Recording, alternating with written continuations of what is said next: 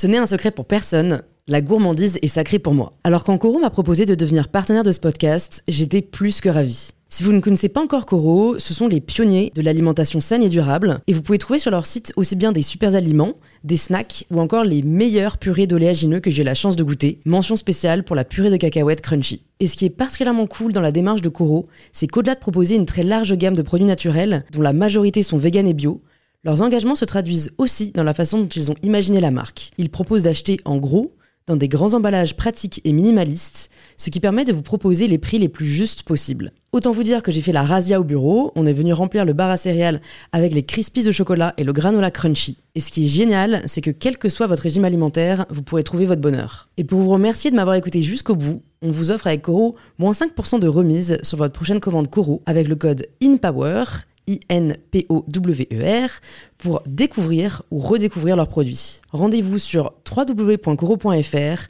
et surtout, régalez-vous.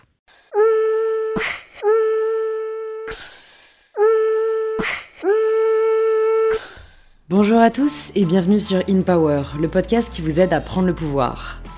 Athlète, entrepreneur ou encore artiste, je reçois chaque semaine sur In Power des invités inspirés et inspirants qui ont pris le pouvoir de leur vie.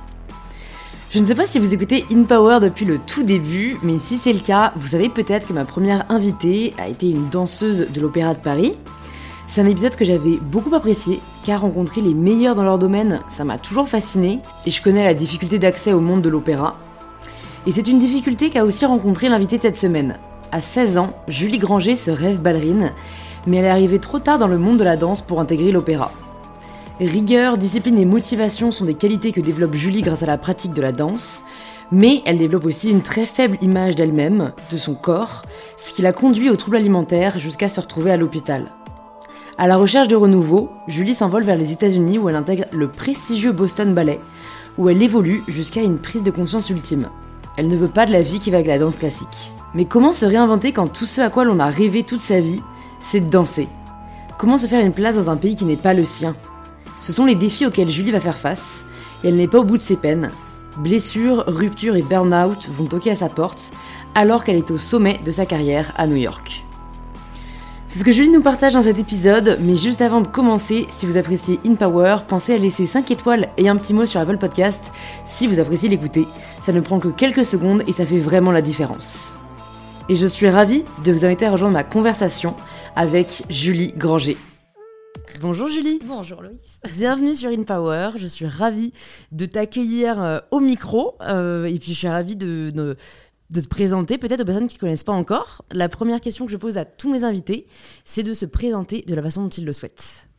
Oula, alors, euh, donc je m'appelle Julie Granger, je suis ancienne danseuse classique. j'ai fondé The Studio Paris, qui était le premier studio de type new-yorkais euh, à Paris. Je suis une euh, passionnée euh, du fitness. J'adore mon travail et j'espère essayer de communiquer ma passion et un peu cet esprit good vibe avec moi. Hyper cool. C'est la, première question que je me suis posée moi en, regardant un peu ce que tu faisais. C'est donc j'ai vu que tu étais française. Alors là en, off tu me dis que c'est franco-américaine donc tu vas un peu nous, nous raconter ça. Mais c'est vrai que c'est je sais pas si tu as grandi dans le système scolaire français, mais en tout cas, euh, c'est assez rare de se dire on va se consacrer à la, à l'activité, j'allais dire ouais, au sport en tout cas qu'on fait quand on est euh, enfant. Qu'est-ce qui a fait que toi tu t'es dit euh, je veux aller jusqu'au bout? Alors, c'est incroyable que tu me poses cette question parce que j'ai grandi dans le système scolaire français. Je suis partie à 18 ans, donc pile après le bac. Euh, et en effet, en fait, moi, je voulais absolument danser. Et euh, bon, j'avoue que je suis dans une famille où ma maman m'avait mise à la danse. Mon papa voulait pas trop que je danse, tu veux. Euh, donc, il m'en a un petit peu empêché jusqu'à toute mon adolescence, mm. mon adolescence où j'ai un petit peu fait ma crise. Et j'ai dit non, mais moi, je veux danser, en fait. Donc, et euh, mes profs de danse disaient faut que Julie absolument danse, faut qu'elle aille au conservatoire, faut qu'elle. Euh, et mes profs de l'école, tu vois, disaient mais non, ça va être du gâchis. Julie, c'est la première de la classe, elle peut pas faire ça, tu vois. Donc je me battais contre mon prof de maths qui disait que ça allait être du gâchis si je faisais de la danse, qui donc ça allait dans le sens de mon père. tu vois, c'est. C'est terrible le terme gâchis, quoi. tu gâchis. vois, je me rappellerai toujours de ma prof de maths de 5 qui a dit non, ce serait du gâchis. Et c'est vrai que ça a été une grosse bataille pour moi de vouloir danser. Et c'est pour ça aussi que je suis partie à 18 18 ans euh, aux États-Unis, où là, on voyait les choses pas du tout de cette manière, en fait. C'est si on a un talent dans quelque chose, Mm. euh, on l'exploite, et c'est ça qui est beau. Et là où j'avais un peu c'est une espèce de c'était pas une honte, mais c'était euh, oui, je vais avoir une vie de, d'artiste, tu sais, comme si ça valait rien, alors que j'aurais pu faire école de commerce. Tu sais, c'était toujours ça. C'est oh, tu aurais pu faire école de commerce, mais tu vas être danseuse au secours. C'était un drame. Et, arrivé aux États-Unis, c'est vrai que les enfants qui ont un, un talent ou une, des capacités dans quelque chose, au contraire, leurs parents sont hyper fiers. C'est vrai, on les valorise. on les Et la valorise. preuve, tu peux avoir des bourses euh, Exactement. assez facilement, entre gros guillemets, mais si tu es doué Exactement. Euh, Ouais. pour entrer dans des super universités, la preuve est que Ouais. c'est pas juste académique, quoi. En fait, c'est on valorise le talent sous toutes ça, ses formes. c'est ça. Et donc ensuite, plus tard, quand j'ai travaillé, donc euh, là d'avoir eu tout ce background, en fait, euh, j'avais fait, j'ai fait un entretien pour un pour un stage qui était dans une organisation, un grand euh, théâtre qui s'occupe de la danse, etc. Si tu veux, ça m'a vachement aidé quand les Américains voient. En fait, tu peux avoir n'importe quel euh, travail. En fait, s'ils voient que tu étais danseuse professionnelle, ils se disent attends, la fille, elle est disciplinée, elle est indépendante, et en fait, ils n'ont pas Hmm. ce système. le, T'as fait quoi T'as fait ci- Très c'est pas du élitiste. tout ça, c'est pas, Ouais. c'est pas élitiste dans ce sens-là, parce que pour eux, ils se disent Attends, quelqu'un qui est athlète de haut niveau, en fait, il a tout ce que moi je recherche dans mon employé pour euh, faire telle chose ou telle chose. Ils sont beaucoup moins dans, euh, si tu veux, le CV. Mhm. D'ailleurs, je crois jamais avoir eu de CV, tu vois. Ils sont beaucoup moins dans le CV et qu'est-ce que tu as fait, mais beaucoup plus dans le. euh, Enfin, si, ce que tu as fait, mais ça pas obligé d'être traditionnel et suivre un code. euh, ça- du moins que c'est intéressant, tu peux atti- attiser leur curiosité. Et cet entretien d'embauche, par exemple, qui n'est qu'un exemple, c'était pour travailler, si tu veux, un travail. Et c'était. En fait, euh, ben, on m'a posé des questions sur mon parcours de danseuse, tu vois. Hmm, mais c'est beaucoup plus sur la personnalité de la personne que sur ses, vois, quand c'est- son, son papier et, et- et- et un peu les- l'accumulation de, de- de notes ou de diplômes qu'il peut avoir. Quoi. Exactement. Et alors, comment tu tombes juste déjà dans, dans la marmite de la danse, entre guillemets, parce que c'est, on, on- on est peut-être beaucoup, tu vois, des personnes qui nous écoutent à avoir fait de la danse, de la danse classique quand on était enfant, Ouais. mais de là à continuer ensuite, tu vois, même ne serait-ce que euh, ado, euh, Mm. c'est- déjà assez rare, surtout que tu le faisais à un certain niveau, donc ça demande pas mal de sacrifices. Qu'est- Qu'est-ce qui, comment a été ta première rencontre avec la danse classique? Alors la première rencontre avec la danse, si tu veux, quand je vois des vidéos, c'est pas euh, je suis arrivée et je dansais mieux que tout, tu vois, c'était vraiment quand je vois ces vidéos de quand j'étais petite, c'est vraiment donc c'est ma maman qui m'y a mis, que ma, ma mère danse encore en fait, donc euh, Trop voilà. bien. Ouais. Donc elle part comme ça, avec la même prof qu'elle avait elle depuis qu'elle était petite, ce qui était vraiment une prof extraordinaire. Et j'ai commencé comme ça, à 7 ans. T'étais où juste du coup? J'étais dans un vraiment euh, en Seine-et-Marne, donc dans un, tu vois un petit cours d'une petite ville une fois par semaine, on allait, euh, etc. Puis de 7 à 11 ans, j'ai fait comme ça. Et à 11 ans, j'ai commencé à euh, on a commencé à me voir un peu des, des comment on dit en- des abilities je sais- Ouais, des capacités, des compétences. ça voilà un peu plus et tu vois je- je- je- euh, les chorégraphies j'arrivais à les comprendre un peu plus rapidement ou tu vois ce genre de petits trucs qui Mhm. Et ça a commencé comme ça. Et moi, je voulais vraiment, euh, je voulais vraiment, j'ai vraiment voulu faire ça. En fait, je commençais à penser qu'à ça. Donc, on m'a sauté d'un niveau, mais on m'a dit, bah, c'est bon, si tu veux, tu peux rester aussi dans l'autre niveau. Donc, je faisais les deux cours. Donc, j'étais avec les filles plus âgées que moi. Enfin, ça a commencé comme ça. Et euh, si tu veux, normalement, déjà à 11 ans, c'est là où il faut faut un petit peu euh, aller dans une école un peu plus professionnelle et c'est là où euh, mon, mon père voulait pas tu vois donc euh, moi j'avais ce terrible truc de, ça, hein, les destins brisés. ouais. Je voulais vraiment faire ça. Et, et en même temps, maintenant, ayant grandi, je comprends, mais ça m'a pris longtemps à comprendre. Vraiment. Tu en as voulu, voulu pendant ah longtemps? Oui, ouais, j'en ai voulu pendant longtemps. Et lui m'en a voulu, je pense, pendant longtemps. Tu vois. On s'en est, mutuellement voulu C'est fou longtemps. quand même quand on y pense, tu vois, quand, si on creuse un peu. c'est c'est assez fou que, que des parents en veulent à leurs enfants de, de faire ce qu'ils aiment. Tu vois, alors je, je comprends aussi, hein, euh, il y a de la peur, c'est pas forcément une profession hyper euh, Ouais, sécuritaire, ouais. mais, mais c'est vrai que de là à en vouloir à un enfant de juste vouloir suivre sa passion, tu vois, c'est Ouais, assez Je pense dingue. qu'il aurait peut-être pu avoir un compromis, tu vois. euh, C'est-à-dire que si tu, si je faisais, ça voulait pas dire que j'abandonne les études. hein, C'était aménagé. Moi, j'étais au lycée ensuite quand j'ai enfin à, à 16 ans, j'ai réussi à le convaincre. Donc ça m'a pris 5 ans. De, de vraiment De à être, à- négociation, à être quoi. mal, Ouais, quoi. ouais. Vraiment à bah, pleurer, à ne penser qu'à la danse, à, tu vois. Et en fait, avec ma mère, on allait faire. Ma mère m'a amené à Paris faire des auditions un peu en secret jusqu'à temps qu'on m'a prise dans une superbe école. C'était un peu euh, le, le rêve. Et là, j'ai dû lui dire, quoi. Voilà, euh, je suis prise l'année prochaine. Il faut que j'aille en horaire aménagé euh, à Paris. euh, Mm. Qu'est-ce qu'on fait? Donc, bon, il a, il a, c'est vrai qu'il l'a très mal pris. Euh, donc, j'avais cette pression ensuite, ma, toute ma première et ma terminale où tu vois, je me levais à 5 heures du matin, tous les matins, pour m'étirer pendant, pendant une heure, pour prendre un train ensuite, me préparer à prendre un train à 7 heures, du lundi au samedi, pour aller au lycée en horaire aménagé où j'avais cette énorme pression d'être première de la classe, parce que sinon, ça allait pas aller à la maison, tu vois, en ramenant les, bulletins. J'avais 5 heures de cours académiques. Ensuite, euh, j'allais à l'école de danse de 14 à 17 ou 14 à 18. Je rentrais en Seine-et-Marne. Et, euh, et, je m'endormais sur mes bouquins à 23h. Le lendemain matin, 5h, la lumière allumée, le bouquin par terre. Et j'ai fait ça. Et, si tu veux, pour faire horaire aménagé, il fallait faire section ES. Et mon père voulait que je fasse S. Et donc, toute ma première, j'ai fait les deux sections en même temps. C'est-à-dire que je suis allée à l'école en, en, première ES euh, au lycée à Paris avec 3 heures de transport par jour quand même, 4 heures ou 5 heures de danse par jour.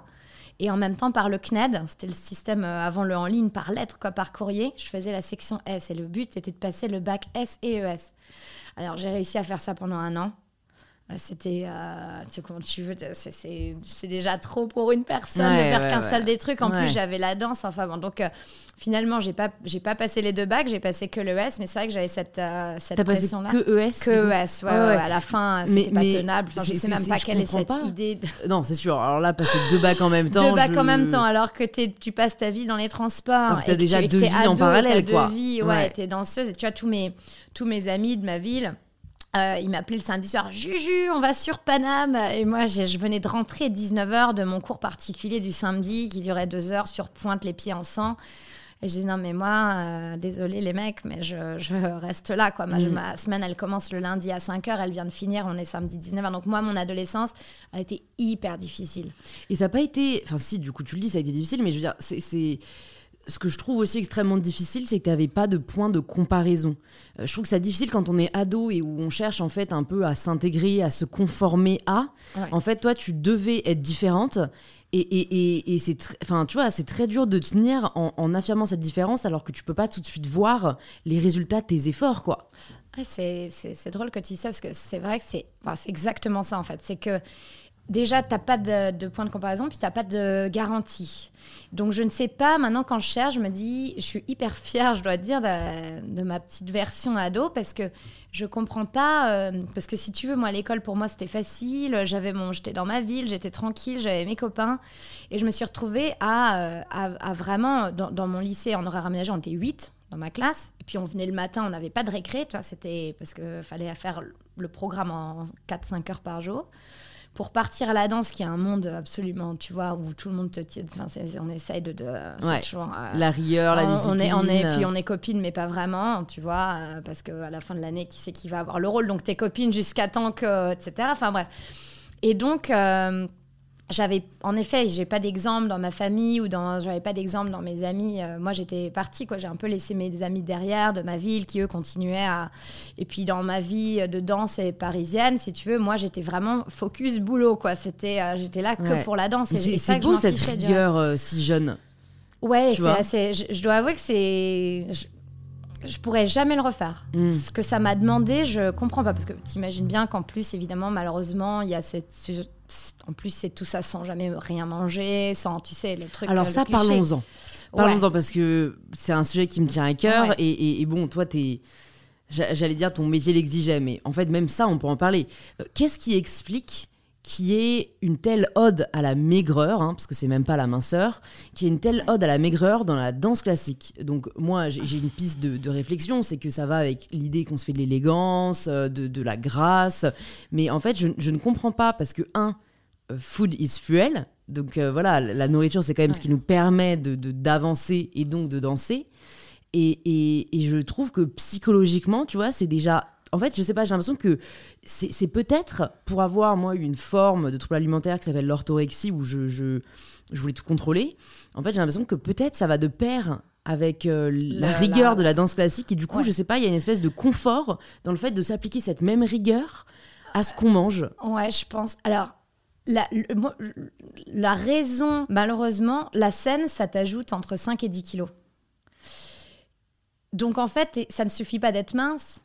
Il faut être maigre pour paraître seulement mince sur scène, tu vois. Donc c'est ça le truc. Donc, malheureusement, c'est affreux. Tu, tu vois quelqu'un sur scène qui a l'air euh, healthy, et tu la vois sortir. euh, Donc y a, déjà, il y a cette raison-là qui est assez difficile, c'est que c'est, euh, tu vois, les filles, elles se disent ah non mais au secours, il faut que je fasse pour avoir l'air de faire 50 kilos, il faut que j'en fasse 40, 43. Tu vois, donc déjà c'est affreux. Donc il y a- t'as la raison, je suppose, parce que les hommes te portent.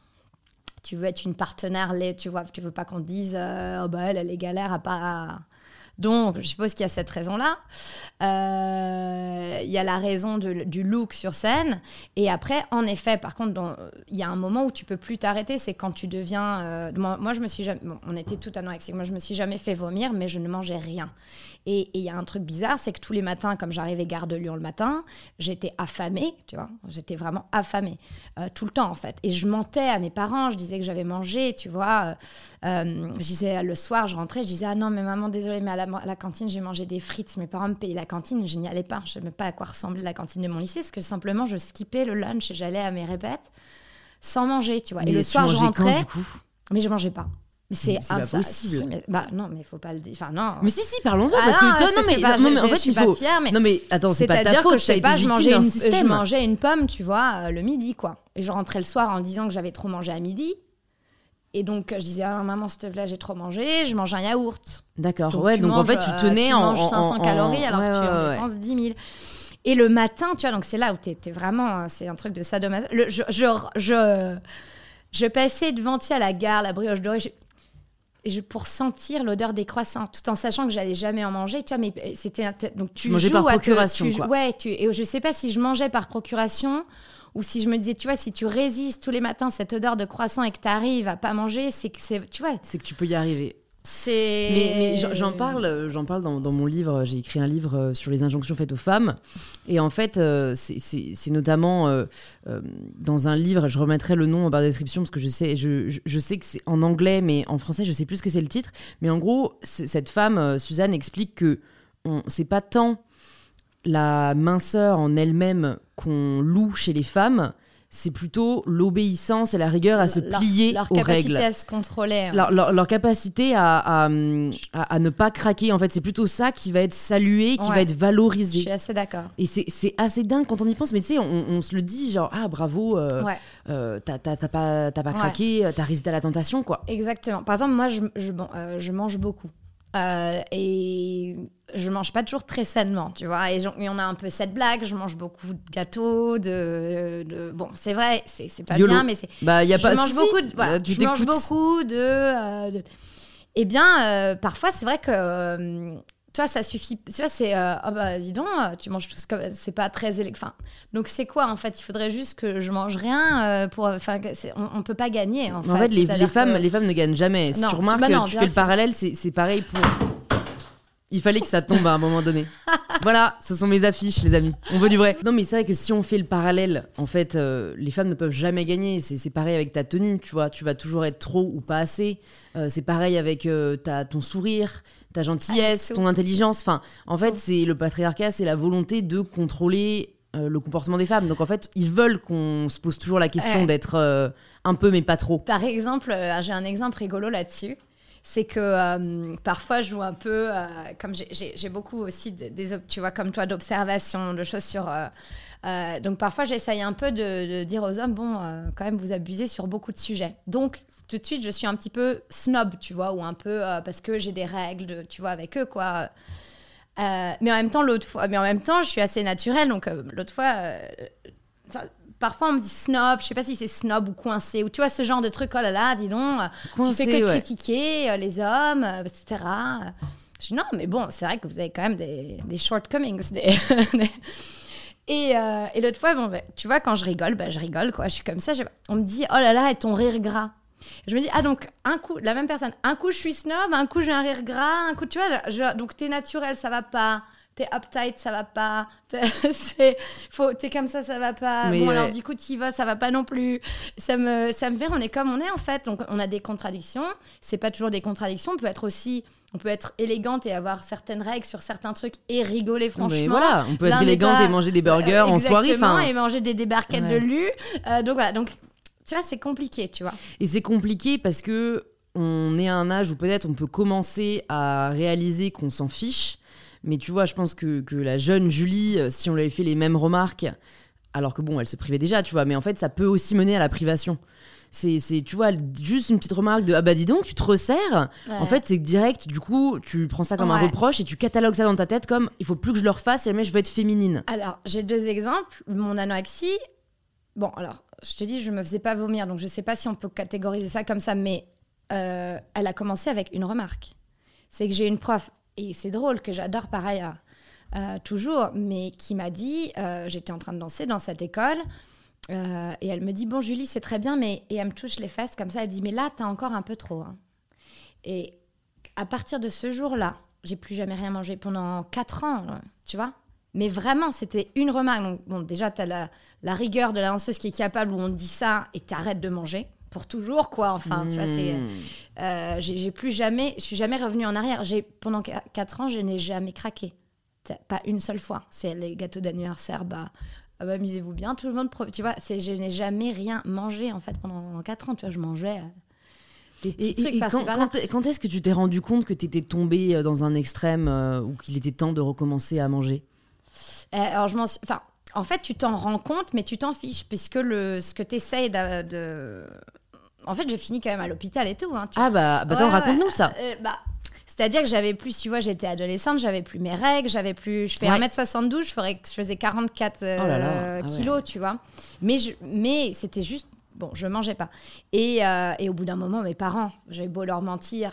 Au bout d'un moment, ça commence à se voir. Donc les pauvres, ils étaient complètement en panique. Ma mère, la pauvre, elle savait plus quoi faire. Enfin, c'était, ils essayaient de me forcer de manger. Tu vois, euh, non, qu'est-ce que tu veux? Tu peux pas me forcer à manger, donc c'est horrible. Puis toi, t'es un ado, donc t'es une sale gamine, quoi. En gros, donc en plus, t'as, le- t'as les deux. euh, tu vois, euh, moi maintenant, je me mettrais euh, des baffes hein, à moi-même, tu vois. Mais c'est ça qui est Euh, difficile avec eux, les troubles alimentaires, en fait. C'est que tu, tu sais pas comment bah tu faire, en fait. des- des- les pauvres, euh, des, enfin. Et euh, donc j'ai fini quand même chez un une spécialiste qui m'a dit euh, droit dans les yeux, écoutez mademoiselle, c'est très simple, si vous continuez, euh, vous ne pourrez pas avoir d'enfant en fait un jour. Et moi je me rappelle avec ma maman à droite là de lui dire non mais je m'en fiche. Et ma mère qui, qui avait les larmes aux yeux, tu vois, et maintenant quand je revois cette scène, j'ai un peu honte de moi. Euh, j'ai envie de me secouer, j'ai envie de m'excuser à ma pauvre mère qui savait plus quoi faire, tu vois. Et c'est euh, donc tu vas loin dans ton donc tu le sais, mais euh, C'est tu- pas ta priorité en fait quoi. T'es vraiment. En fait, c'est là où je trouve que la passion. Mais je sais pas s'il y a d'autres domaines qui le qui l'incarnent aussi loin que la danse. C'est qu'en fait la passion tourne à l'obsession. Ouais, ah bah oui. Et, et en fait, je trouve ça aujourd'hui, tu vois, il y, a- y a pas mal d'entrepreneurs notamment qui valorisent l'obsession. Moi, je la valoriserai jamais parce que je sais que ça aliène. Ouais. Et en fait, là, c'est vraiment, c'est vraiment ce que tu as vécu, quoi. T'étais, Ouais. aliéné. Donc, Tu- aliéné, tu ça veut dire on t'a retiré ta liberté au final parce que tu l'as mise au service de, Mm. de ce qui était à la base ta passion, mais parce qu'en fait, euh, euh, on, on- on t'a pas montré de moyen de la vivre de manière beaucoup plus cool, Ouais, quoi. Ouais. Après, aux États-Unis, ils étaient beaucoup plus cool. Ils étaient plus cool. Alors, en France, il y avait un modèle qui est, qui est très simplement que le modèle de l'opéra, qui est, le, qui est magnifique. Mais si tu veux, il y a 0,001% des gens qui ressemblent. Malgré, ils peuvent travailler, ils Mm, peuvent faire. mm, Tu vois, mm, tu peux pas. Ils ont un type de physique euh, qui, euh, qui, tu vois, si tu si as 500 000 personnes, forcément, ils vont en trouver assez après et travailler, mais ils vont les prendre à la base où ils ont le physique qui correspond. Euh, surtout les gens qui auditionnent, si tu veux. Mais en fait, la plupart des gens n'auront jamais ce type-là. Mais c'est le type qu'on qu'on essaye toutes en tant que danseuse en France, quand tu es petite, à T'aspires à ressembler, ouais. Voilà. Mm. Mais c'est, c'est, tu peux pas. Peux j'ai- pas changer ta j'avais- moi, morphologie, j'avais quoi. pas- J'avais pas les pieds de- des danseuses de l'opéra, j'ai pas les jambes des danseuses de l'opéra. Mes, mes jambes ont changé de forme. À force de travail, elles ont, elles ont commencé à se rapprocher euh, de ça. Mais j'ai jamais eu cette jambe, cette jambe. Mais pourtant, c'est ce à quoi on aspire, tu vois. Donc il y a un physique de la danseuse particulier. Euh, et après, aux États-Unis, ils sont beaucoup plus, ils sont beaucoup plus libres là-dessus. Et toi, ton objectif, c'était d'entrer à l'opéra? Non, non, parce que c'était déjà fini depuis le départ, D'accord. puisque de toute façon, si tu entres pas à 11 ans, tu pourras jamais rentrer Ah ensuite. ouais, donc, euh, non, non, même pas.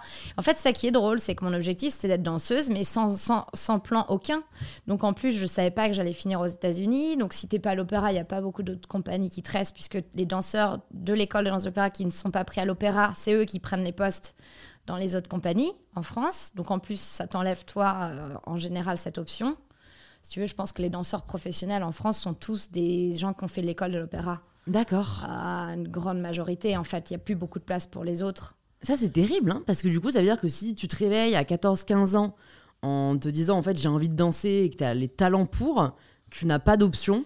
Bah, c'est Tu n'as c'est très limité. Euh, parce que ce, tu j'en sais pas, je, je dis n'importe quoi. Si dans l'école de l'opéra, ils sont 15 et qu'à la fin, ils en prennent que deux, tu en as 13 dans le, dans le circuit qui vont essayer d'avoir les, les peu de jobs à pourvoir cette année-là, dans, je sais pas, au ballet à Toulouse, à, à Marseille, à Bordeaux. Et Ouais. tous les autres des autres écoles, tu vois, on est beaucoup plus à se former. Donc en plus, j'avais, c'est ça qui est drôle, c'est cette, euh, ce tunnel de je vais faire ça, je vais tout donner, je vais tout mettre là-dedans, sans avoir ne serait-ce que un- ni une garantie, mais même pas, même pas de plan en fait, bizarrement. Donc, tu, ouais, c'était c'était un fantasme. euh, Ouais, presque, je vais euh, faire ça et un modèle. Et du coup, raconte-nous euh, quand est-ce que tu arrives à l'hôpital?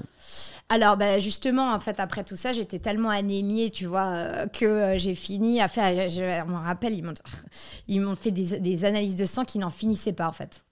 Qui n'en finissaient pas, euh, machin, vous n'avez plus de ci, vous n'avez plus de ça, vous n'avez plus de ça. Et ça, en fait, je ne sais pas si c'était un wake, si c'était censé me faire peur, enfin, je sais pas. Et en tout cas, je suis sortie euh, de. je- ils m'ont enlevé des tubes et des tubes. Et, euh, et je suis allée en répète. Bon, après, je me suis un peu. euh, J'étais pas très à l'aise dans ma répète. déjà déjà que t'avais pas peu blanche, de. tu vois. Euh, Et ça, c'est tes parents qui t'avaient dit écoute, maintenant tu vas aller faire des je sais analyses. pas, ma mère est venue. Je crois que c'est la docte- la- le, docteur, la cette docteur qui m'a, qui était endocrinologue, je crois, parce que j'avais plus mes règles, donc on savait Mm. plus. Enfin bon, bref, tu vois, c'est tout un. Moi, et c'est bizarre parce que d'un côté, je me rappelle plus trop non plus. hein. Tu l'as es- occulté. Ouais, ouais, ouais. Hmm. Donc euh, je sais qu'il y a eu cet épisode. Et en fait, j'ai arrêté tout simplement comme, comme quoi Euh, Je suis tombée amoureuse à 19 ans d'un danseur. Et en fait, il m'a jamais rien dit. Mais euh, donc nos premiers dates, c'était. il m'a invité au resto, mais moi, je mangeais pas, tu vois. Et puis, je sais pas, sans, il m'a jamais rien dit. Je me suis mis à manger, mais sans, tu vois, je peux pas te dire, ah, c'est bon, j'ai décidé de m'enfiler. J'étais trop heureuse d'être amoureuse, tu vois. D'accord. Et donc, on alors en plus, on, on mangeait bien, quoi Hmm. tu vois. Donc, euh, ce qui n'a pas, tu vois, ça n'a pas changé en plus, si tu veux, par rapport aux efforts que je faisais. C'est ok, j'ai pris euh, 3 kilos, mais en fait, euh, ma vie, par contre, euh, c'était pas du tout la même. Quand entre rien manger et manger plus ou moins ce que tu veux, si tu prends 3 kilos dans le mix, euh, Ouais. si tu veux, je pense que ça vaut la peine. Hmm, Totalement. Et puis en fait, de, de manière générale, c'est juste ne pas se restreindre. Non, mais oui. Et au final, c'est un peu le comportement qu'ont beaucoup d'hommes. Donc en fait, c'est très féminin de contrôler son poids et de contrôler ce qu'on mange. Ah oui, oui, Donc bah, euh, façon, voilà, on bien. on, hein. on nous a persuadé que c'est parce que on n'a pas le même métabolisme. Ok, mais c'est surtout parce que là, il y a la diet culture qui est extrêmement forte En, en plus, chez les femmes. c'est vrai que quand, surtout quand on vieillit, les hommes. euh, Ils prennent aussi quoi. Et puis je pense qu'ils voilà, hein, Ouais, ouais, ouais. ils se posent pas trop de questions. Ils se posent pas trop de questions, exactement, parce qu'on les, parce qu'ils sont pas euh, éduqués à s'en poser autant en fait. Ouais, Ouais. non mais ça. et t'as réussi euh, à te défaire, tu vois, au-delà des troubles alimentaires où du coup t'en es sorti, t'as réussi à te défaire? Parce que j'ai l'impression que, enfin, déjà que c'est très dur en tant que femme de sortir de, de alors vraiment une expression que je déteste, c'est faire attention. C'est comme si la bouffe allait te sauter Ouais. dessus, quoi. Euh, déjà, voilà, attention, j'arrive Déjà que c'est dur de se défaire totalement de ça. Quand t'as eu euh, vraiment une éducation et, et- et une profession, enfin, où le corps, oui, est ton outil de travail et où tu, tu vis, tu vois, dans un Ouais. système où euh, tu es poussé à toujours justement faire attention, Ouais. t'as réussi un jour à dépasser ça? J'ai droit j'ai- cru que toute ma vie, je j'étais vraiment euh, parce que ça m'a, si, si, ça m'a tout poursuivi et gâché la vie longtemps après, même quand, euh, tu vois, euh, ça m'a, vraiment poursuivi. Et je dirais bizarrement depuis quand j'ai ouvert le studio à Paris, quand je suis devenue vraiment entrepreneur, avec fière d'avoir un et que j'ai eu assez de choses. Si tu veux, dans mon, dans mon sac à dos de choses que je m'étais prouvé à moi-même et que j'avais faites, que j'avais accomplies, où je me suis dit, en fait, Julie, là, et en plus, tu voudrais. euh, et en fait, je me suis lâché la grappe à partir de ce moment-là. Je pense que ça fait à peu près deux ans. Mais il y a des relapses. Jamais dans. euh, mal- tu vois, encore une fois, je fais vraiment pas attention, comme tu dis. Donc, il n'y a pas de relapse de mon côté, euh, tu vois, et je, mange beaucoup. Donc, euh, mais c'est parce que je mange beaucoup, je peux être au resto et on me dit, euh, bah dis donc, où est-ce que tu mets tout ça? Et en fait, à chaque fois, ben, moi étant ancienne anorexique, quand on me dit ça, par exemple, à un moment, si on m'avait dit ça il y, a, euh, il y a cinq ans, ça aurait suffi pour que je ne mange plus pendant trois mois, tu vois. Parce qu'on me dit, on est en train de me dire que je mange beaucoup. Même si on est en train de me dire que je suis mince, on est quand même en train de juger ce que je, man- que je mange une grosse portion. Et t'as pas envie d'être la fille qui mange des grosses portions. Ouais, et donc, bah, ah mince, ça, je mange trop. Ah, donc en fait, attention, faut que, faut que tu vois. Donc, c'est vrai. C'est compliqué parce que ça, une, une, petite réflexion comme ça, il y, a, il y a un moment, ça m'aurait vraiment, oui, ça m'aurait vraiment affecté. Maintenant, j'avoue que ça m'énerve encore un peu, en fait.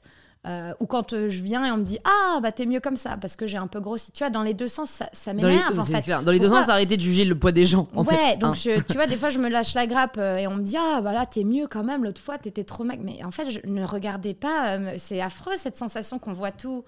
Tu vois donc et d'être évalué en plus par rapport à ça. et qu'on se permet dans un sens ou dans l'autre. Bah, c'est vrai quand on me dit t'es mieux ah t'as pris un peu t'es mieux si tu vois ça me dérange tu vois. Hmm. Donc, euh, si, je peux, mais je vais pas aller dans les extrêmes du tout. Oui, oui, oui, c'est un, c'est un reste de, ah, de, ouais, Ça va juste m'énerver. je comprends. voilà. et, et, comment, quand même, est-ce que juste, euh, c'est déjà pas mal, hein, mais c'est vraiment le fait d'être en relation avec quelqu'un qui, qui t'a permis de, de de sortir de troubles alimentaires Est-ce qu'il y a d'autres outils ou, je sais pas, euh, réflexions qui t'ont aidé au fur et à mesure à, ne pas retomber? Alors, dans mon cas, non. Mais, euh, enfin, je pense pas. Mais après, ça veut pas dire que c'est que ça. Hein. Euh, mais là, c'était vraiment, je sais pas, quelqu'un d'extraordinaire, d'attentionné, de euh, tu vois, comme tu as envie qu'un homme soit, quoi. Un, mm, mm, homme mm, qui, est, voilà, qui est bien dans sa peau, lui, qui n'a pas, qui a pas peur de toi, qui n'a pas besoin de t'écraser, qui n'a pas besoin de te maintenir dans un, dans un état de, de petites choses fragiles. Donc, qui te, qui te met assez en confiance pour qu'en fait, tu te dises, mais en fait, même si j'étais pas comme ça, il m'aimerait quand même. Parce que tu as aussi ce truc-là, parce que dans la danse, si t'es pas maigre, on, on, on, va te dire que tu, ça va pas. Donc, tu as ce truc je suis mieux quand je suis maigre, tu vois. T'as pas envie que tes collègues te disent Ah bah dis donc, t'avais regardé, Julie, elle a pris un peu, tu vois. Donc t'as ce truc de plus t'es maigre, mieux c'est. C'est un peu la classe d'être la plus maigre de la classe, tu vois. C'est, mais et c'est, là où, pareil, j'en parle dans mon livre, mais les, les, personnes euh, qui disent que. Hum, ils vont émettre des jugements sur les personnes grosses, c'est un souci pour, c'est par souci pour leur santé. C'est faux. C'est faux parce qu'on ne vous entend pas hein, pour les maigres et pour les danseuses pour les danseuses qui sont maigres. Bah, donc si c'était vraiment une question de santé, hein. en fait, euh, enfin et, donc ça vraiment, enfin après c'est j'allais dire hypocrite, c'est sociétal, hein, mais donc juste un petit wake up call pour peut-être certaines personnes qui nous écoutent et c'est sans jugement aucun parce que fut un temps j'étais grossophobe, disons-le, j'étais éduquée euh, dans une culture grossophobe, donc euh, voilà. Mais, euh, mais en fait, c'est maintenant, la enfin, maintenant, en creusant, je me dis, mais en fait, c'est vrai. quand j'étais maigre, ça dérangeait beaucoup moins, tout d'un coup, tu vois. Et, donc, c'est pas une question de santé, c'est une question d'apparence physique. Et, et, en effet, je pense qu'il faudrait changer les, les, les, modèles qu'on a. Je sais pas, ça passe aussi par la danse, tu vois, mais. Je sais même pas si c'est le modèle, mais pourquoi on, juste on dit pas aux gens? À quoi enfin pourquoi on fait on fait des réflexions enfin pourquoi fait tout simplement on dit la personne bah, peut-être qu'on a remarqué pourquoi on est obligé de, de tout ce qu'on remarque de le dire par exemple? C'est quoi cette nouvelle façon de j'ai remarqué qu'on on peut plus faire d'erreur. Tu dis un truc, on te reprend dessus. Tu, c'est vrai. T'arrives, t'as 3 kilos de plus. Ah, t'es mieux comme ça. Tu vois, c'est parce que ça peut être aussi dans le même cas où on dit Ah, t'es trop maigre. Toi. T'es trop maigre. Bah, laisse-moi. Euh, je travaille beaucoup en ce moment. Tu vois, du moment que je mange et que. Je suis en bonne santé, voilà, là pour une fois, la santé est autre jeu. Euh, voilà, peut-être que c'est parce que j'ai pas beaucoup d'or. Enfin, ça peut être... Mais en fait, je pense que. Enfin, moi, mon interprétation, c'est qu'on on, impose aux autres le jugement qu'on s'impose à soi. C'est-à-dire qu'à partir du moment où on arrête de se juger soi-même, on arrête de hmm. juger les autres. Moi, je pense beaucoup à, à, ça. Parce que tu vois, euh, dans mes cours de fitness, etc., j'ai pas du tout ce truc. Et c'est pour ça qu'à New York aussi, parce que euh, tu avais des profs à New York, un jour quelqu'un m'avait remplacé, une prof de fitness, donc, et, avait dit à mes élèves qui m'ont dit après, qui m'ont dit plus jamais elle remplace. Elle avait fait bon, je remplace pour Julie. Écoutez-moi, si vous voulez me ressembler, il faut faire ça. Il faut faire ce que je vous dis. Et elle fait, elle commence au cours.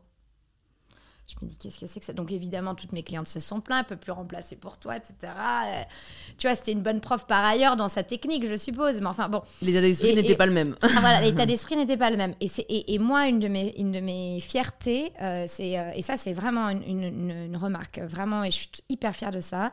Quand je suis arrivée à Paris, vraiment, en 2018, fin 2018, personne mettait jamais de crop top à la gym. C'était, alors bon, déjà on était mal habillés à chaque c'est pas possible. Et d'ailleurs, un, magazine new-yorkais avait fait m'avait interviewé là-dessus, sur les différences de, style, en fait, sur le, je disais, on est quand même à la bourre, etc. Donc il n'y avait pas de crop top, il n'y avait pas de, tu vois, c'était le vieux t-shirt, euh, vraiment, tu vois.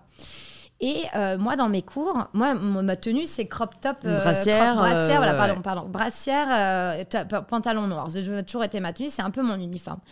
Et dans, dans, mes cours, les filles ont commencé à se mettre en crop top, mais moi, je l'ai remarqué, mais j'ai pas, j'ai pas pensé. Et t'as des filles qui sont venues me voir, mais après 2-3 ans, elles m'ont dit ça il y a à peu près un an ou deux. Je veux te remercier. Et c'était des filles de toute euh, forme, tu vois. Parce qu'en fait, j'aurais jamais pensé, ça me serait jamais venu à l'esprit que je pouvais me permettre, en fait, de mettre une brassière et en fait, maintenant, dans, tous les cours dans lesquels je vais, bah, maintenant, je mets ma brassière et je me pose pas de questions, etc. Et tu vois, je suis pas taille 32 euh, et euh, etc. Et ça, ça a été vraiment un. Et euh, il y en a une, je me rappellerai toujours, qui m'a dit parce que la, ton comment tu ce que tu pas la vibe dans ton cours on sait qu'on peut venir comme ça et qu'on a alors qu'avant j'aurais été du genre à mettre derrière caché et tu vois et là non on est toutes fières on peut être devant le miroir on peut être tu vois et c'était je, pense que c'est dans toute cette carrière pour le moment, j'ai des, des, compliments qui restent, mais ça, c'est un truc super pour moi. C'est qu'on a pu se dire, euh, bah, moi maintenant, euh, grâce à dans tes cours, je savais que je pouvais venir comme ça.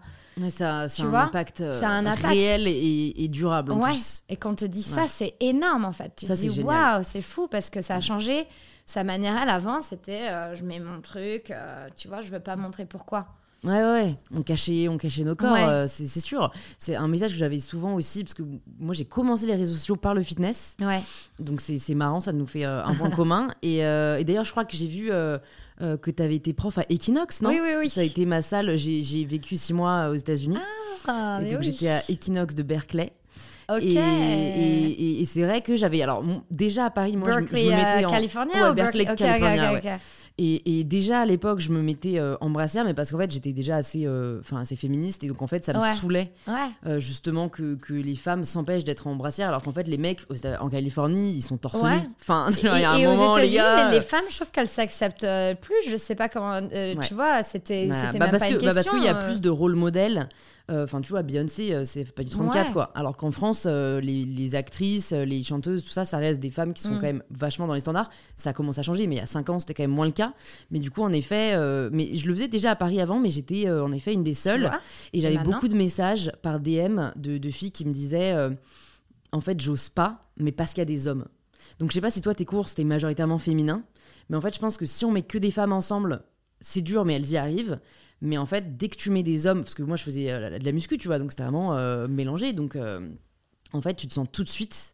Et c'est vrai, hein, tu te sens tout de suite observé euh, évaluer. Et, donc moi j'en fais un peu un combat, tu vois. Je suis un peu en mode, euh, bah, regarde et alors, je m'en fous, je suis là pour moi, etc. Mais c'est dur, je pense, pour beaucoup d'avoir ce recul et, d'avoir l'impression d'être un peu à j'allais dire à l'étable, mais enfin, tu vois, c'est un peu la foire. Ça me fait rire à chaque fois, enfin, rire et pleurer tout, à, tout à la fois, mais tu sais, dans les salles de sport, il y a des miroirs partout. Ouais. Mais un jour, je vais faire un réel là-dessus. Ah oui, il faut. Le gars qui te regarde, mais mec, t'es là derrière, mais je te vois là. je te vois, je te vois. Et à chaque fois, je me dis, mais sérieux quoi Il y a un miroir là, un là, un là, un là. Tu comprends pas qu'en fait, je te vois en 360 C'est juste à chaque fois. Il faut absolument que je leur dise. Je pense qu'il faut qu'on Écoutez, messieurs, si vous nous entendez, c'est bien, vous, pouvez regarder de temps en temps, mais on vous voit en fait. Et, Juste que vous sachiez, on Regardez-vous, ce sera déjà pas mal et certainement suffisant. Mais écoute, du coup, parfaite transition pour qu'on parle de ton arrivée aux États-Unis. Euh, qu'est-ce qui fait du coup qu'à 18-19 ans, tu te dis en fait, euh, je vais pas rester en France et, je vais partir aux États-Unis? Alors, euh, j'ai eu la. Enfin, comme j'ai bien travaillé à l'école, euh, et que j'ai eu mon bac mention bien, malgré toute ces, cette adolescence difficile. J'ai négocié déjà, l'entrepreneur, j'ai négocié euh, une année sabbatique à mes parents. Et euh, c'était pour faire des auditions. D'accord. Mais j'avais une blessure au pied, qui est une blessure récurrente malheureusement parce que j'ai un, un, problème mécanique. donc j'étais blessée à l'époque, mais je voulais prendre cette année pour me préparer pour faire des auditions pour des, des compagnies. Et mon, mon, père me dit, ah non, non, non, tu peux, tu peux prendre un an, parce que bon, mes frères et soeurs avaient redoublé leur terminale. Et donc, moi, j'ai pris ça comme outil de négociation. Je dis, moi, j'ai pas redoublé ma terminale, donc moi, j'ai le droit à un an. Enfin, bon, bref. Et euh, il me dit, tu vas pas que faire de la danse, ça, c'est comme si tu faisais rien du tout. Donc, euh, tu vas apprendre l'anglais.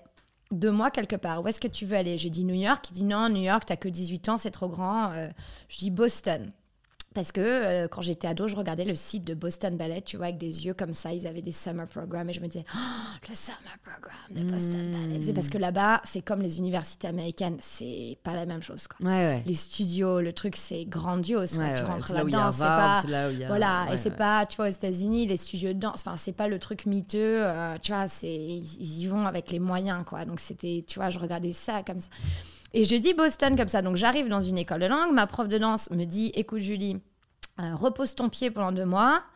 Et puis comme ça, quand tu reviens, on prépare les auditions, etc. Évidemment, je suis un petit peu têtue.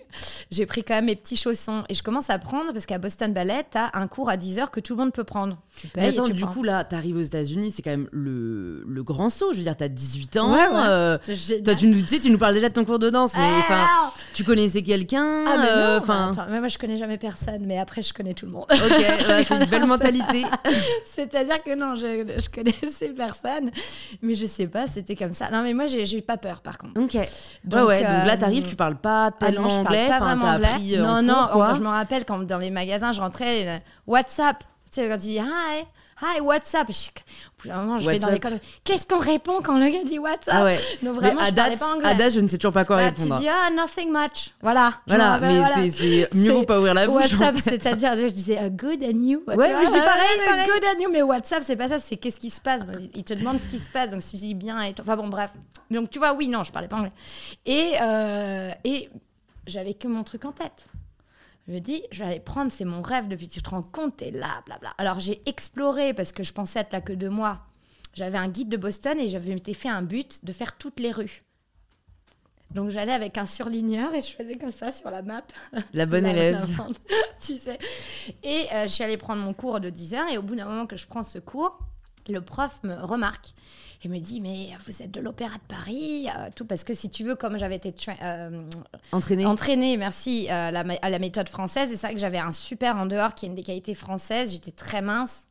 Donc j'étais plus mince que les danseuses américaines et, ça- et j'avais une technique, tu vois, française en fait. Donc ils se disent mais vous êtes de l'opéra. Alors là moi, tu vois, j'aurais pu mourir. C'est bon, on m'a- pris pour une danseuse de l'opéra, tu vois. Donc j'étais euh, pas du tout. euh, euh, non, non, non. euh, si tu Il veux, vérifie c'était- après. je ouais, et puis c'était comment il a. Enfin, moi, je, je me sentais, tu vois, j'ai commencé à 16 ans là, non, ça le paraît, commencé à, à 7, 8 ans, tu vois. Mm. Enfin, professionnellement, je veux dire. Et il me dit, il faut absolument que vous passiez l'audition ici. Euh, je dis, quoi? C'est pas possible. Donc il m'organise une audition où c'est affreux parce que comme c'est pas une audition publique, parce que c'est pas, euh, c'est pendant le cours. Tu vois, donc c'est t'as, t'as des niveaux Boston Ballet et donc t'es dans l'école mais t'es pro en fait. C'est le trainee, c'est, tu vois, c'était le dernier niveau. C'est donc j'arrivais pas à y croire. Et seulement j'arrive pour mon audition et là je vois toutes les filles se mettre à mettre les pointes avant le cours. Et moi j'étais blessée, tu vois, donc Ah, je merde. pouvais pas faire de pointes. C'était mon ma blessure, elle m'empêchait de faire des pointes. Et je regarde tout le monde, puis évidemment elles sont pas très sympathiques. Euh, Qu'est-ce que euh, et je dis, mais vous mettez les points. Parce qu'en France, tu fais le cours et tu mets les pointes 10 minutes à la fin. Et après, tu as un cours de pointe. Mais c'est pas pareil. Le, faire un cours normal sur pointe, c'est super dur. Et en France, dans le training, tu mets pas les, les pointes pendant le cours, tu les mets à la fin, 10 minutes, et après, tu as un cours de pointe. Elles, elles font le cours normal, donc sur pointe. Donc c'est impossible. Et moi, j'étais. Oh et ils me disaient, ah bah oui, oui. Et je me mets à mettre mes pointes. Et là, je me dis, mais au Tu, secours, tu au dis pas au mec que t'es blessé? Non, non, ah non. Et je me mets et je fais une audition, mais j'ai tellement honte de cette audition. C'était, je sais même pas comment j'ai pas pleuré, tu vois. C'était la honte. Je, je, je pouvais pas, mon pied il tenait pas. Je pouvais rien faire. Bref, arrive la fin des deux mois, j'ai pas de réponse de Boston Ballet, donc euh, je, je leur écris et je leur dis bon écoutez, euh, je suis bien au courant, j'ai bien déduit que je n'étais pas prise. Est-ce que vous pourriez me donner les points sur les que, les- que je dois travailler? Et là, je reçois un email de réponse. Mais comment ça, on vous a pas dit? Mais si vous êtes prise, il faut revenir en janvier, etc. Incroyable. Ah ouais, non, mais plus beau jour de ma vie. Incroyable. Ah ouais. Heureusement que. Et franchement, je trouve ça hyper noble de ta part d'avoir envoyé un mail pour demander sur quel point est-ce que vous pensez que je dois travailler. Ouais, Enfin, ben, ça montre ta, ta, ton, ton, ta dedication, quoi. Enfin, Je pense qu'il faut toujours être bon élève euh, dans la Mm. vie. Tu Mm. vois, maintenant je suis prof et, euh, et, euh, je pense que là, il faut être, vouloir être élève, tu vois, vouloir apprendre, vouloir être humble et te dire. euh, euh, L'autre fois, j'ai donné un cours de yoga, la, la fille faisait tout n'importe comment, je viens l'aider, elle me dit non mais c'est bon, je peux le faire comme ça. Et tu vois, j'ai eu une réflexion de me dire waouh, tu viens à un cours de yoga, tu as une prof qui, par définition, sait plus que toi, même si moi je sais beaucoup moins que mes profs, et qui eux savent moins que leurs profs, etc.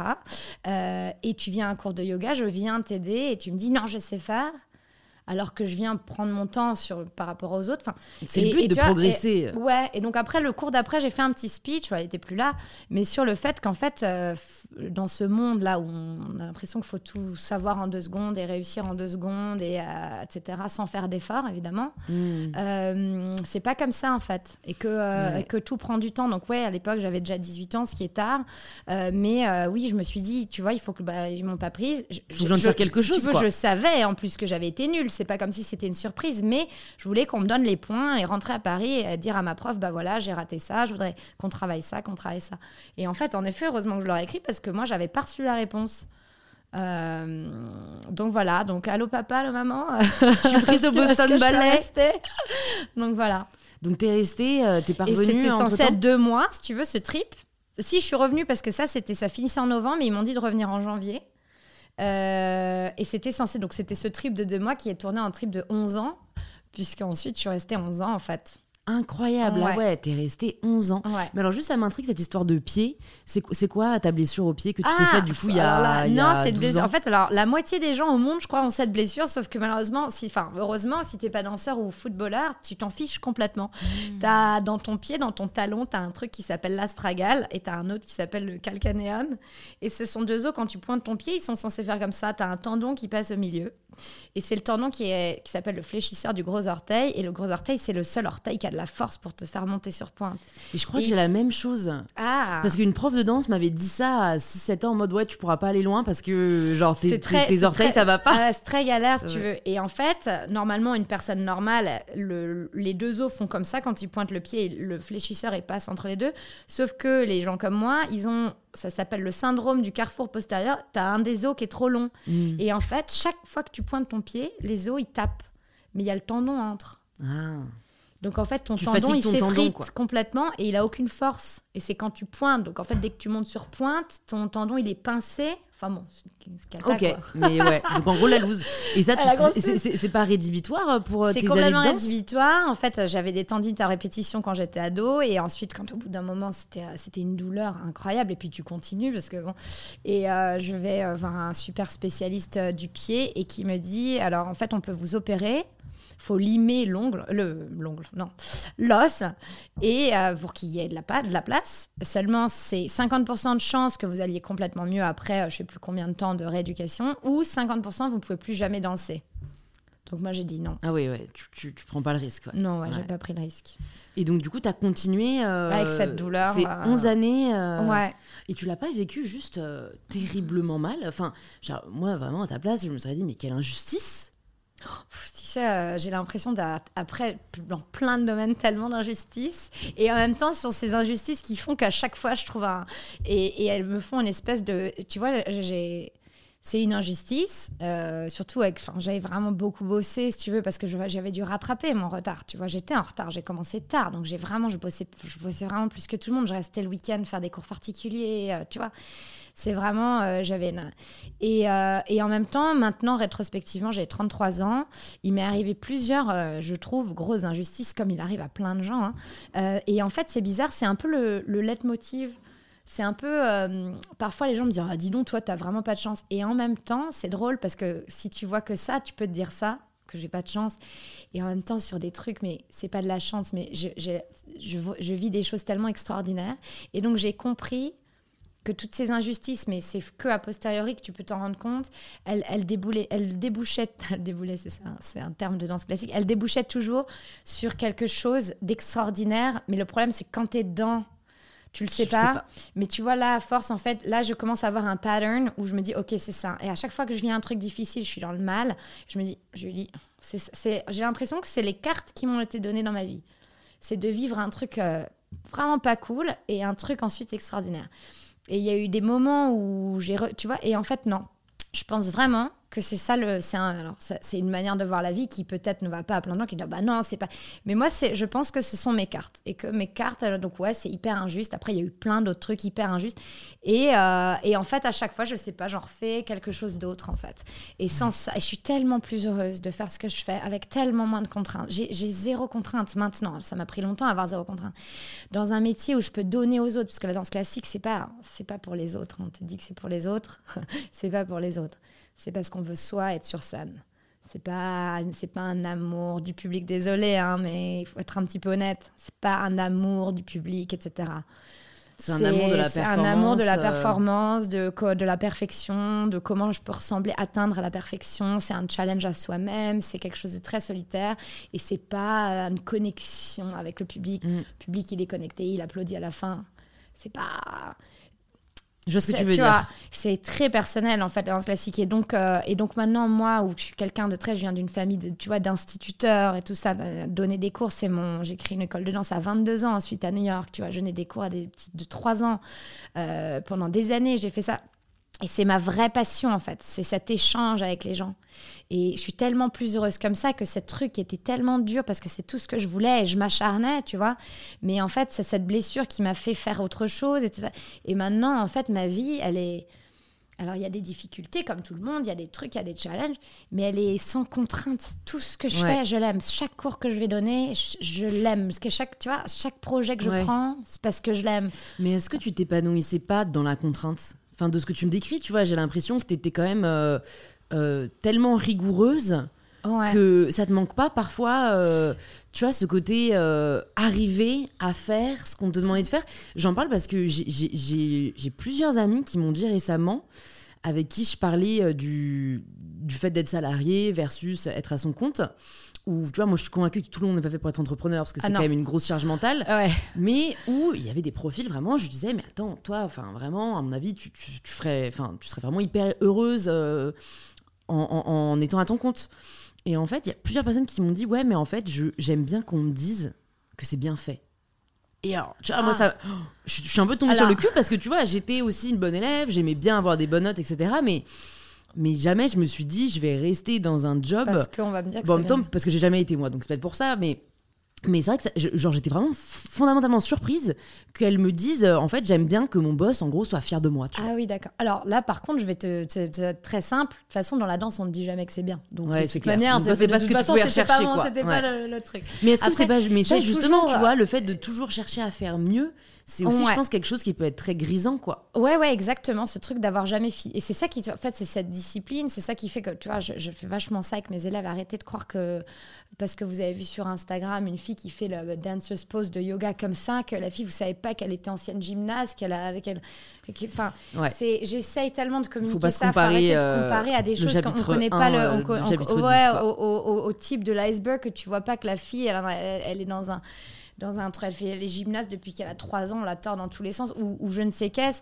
Moi, mon adolescence, euh, euh, eh, c'est génial maintenant, mais disons, euh, je pourrais jamais la refaire. Et, d'un côté, je sais pas si je la souhaite.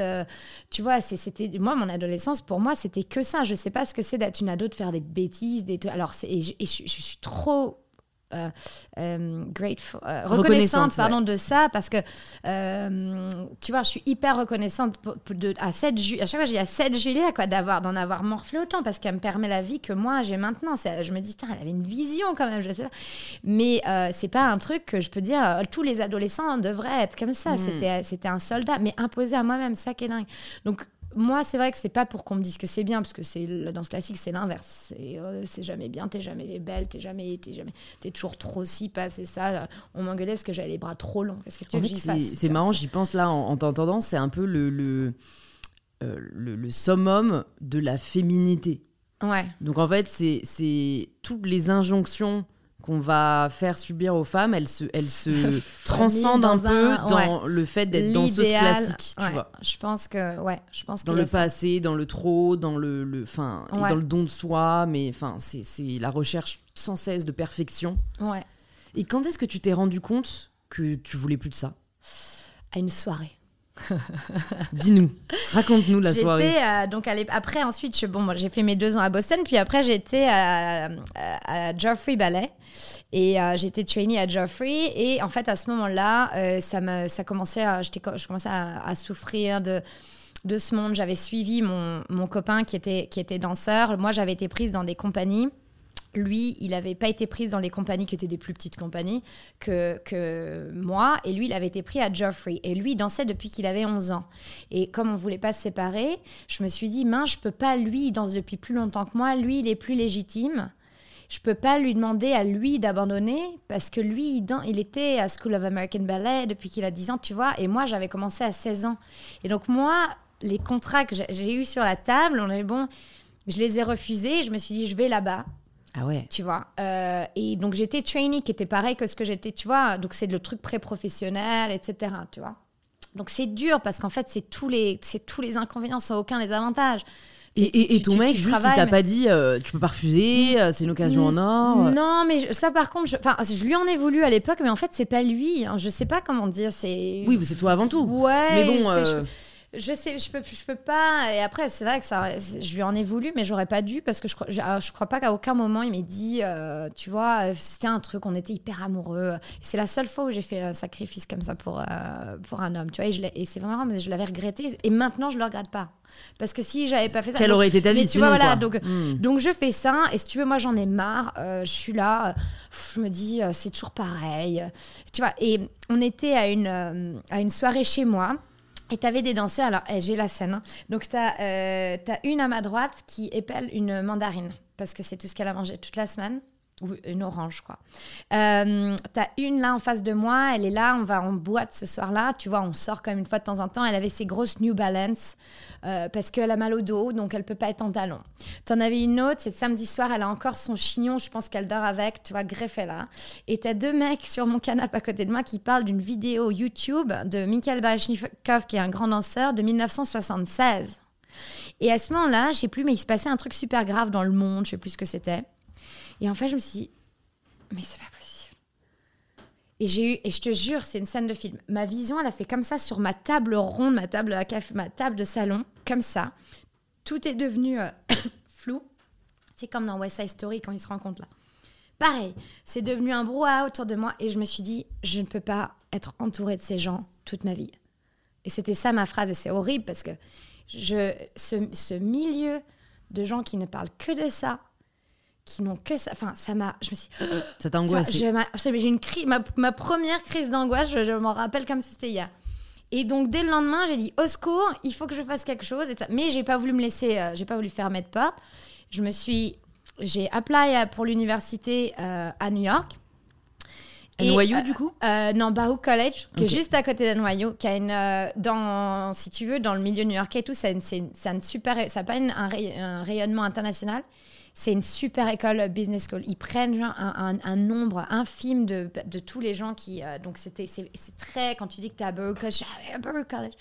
Et moi, je connaissais ça parce que j'avais un, avait un ami qui était là, donc c'était la classe, il était à Baruch, parce que c'est semi-public, donc c'est hyper. euh, tu vois, tout le monde veut. Donc, tu as un peu les.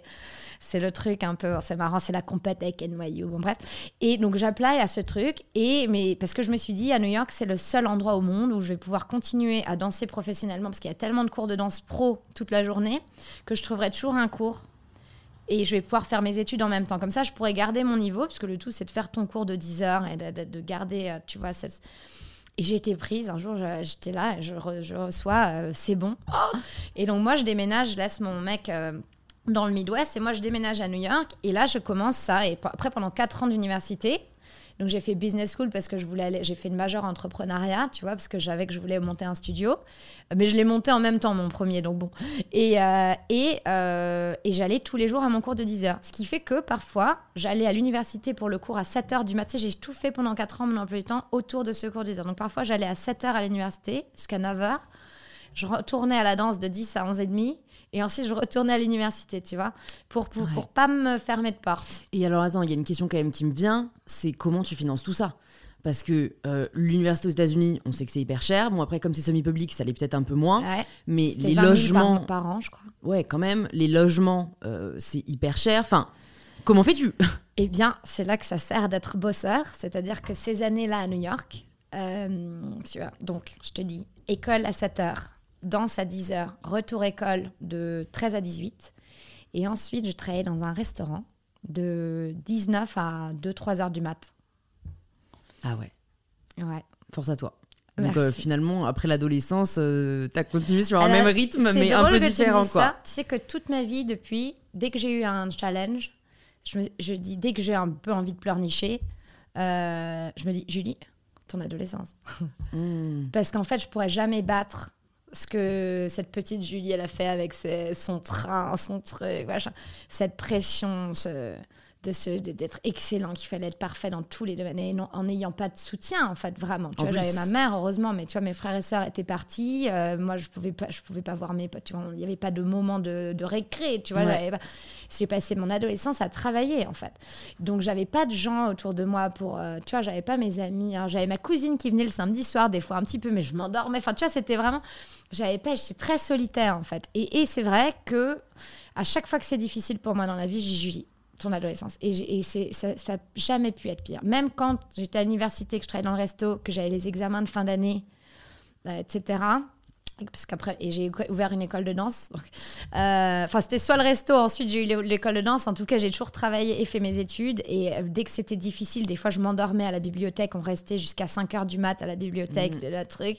Et je disais mais c'est pas possible ce final de finance je vais le faire. Et je me dis Julie ton adolescence. Donc ça m'a c'est un espèce de, guide pour moi où de motivation dis, ouais, arrête un peu quoi.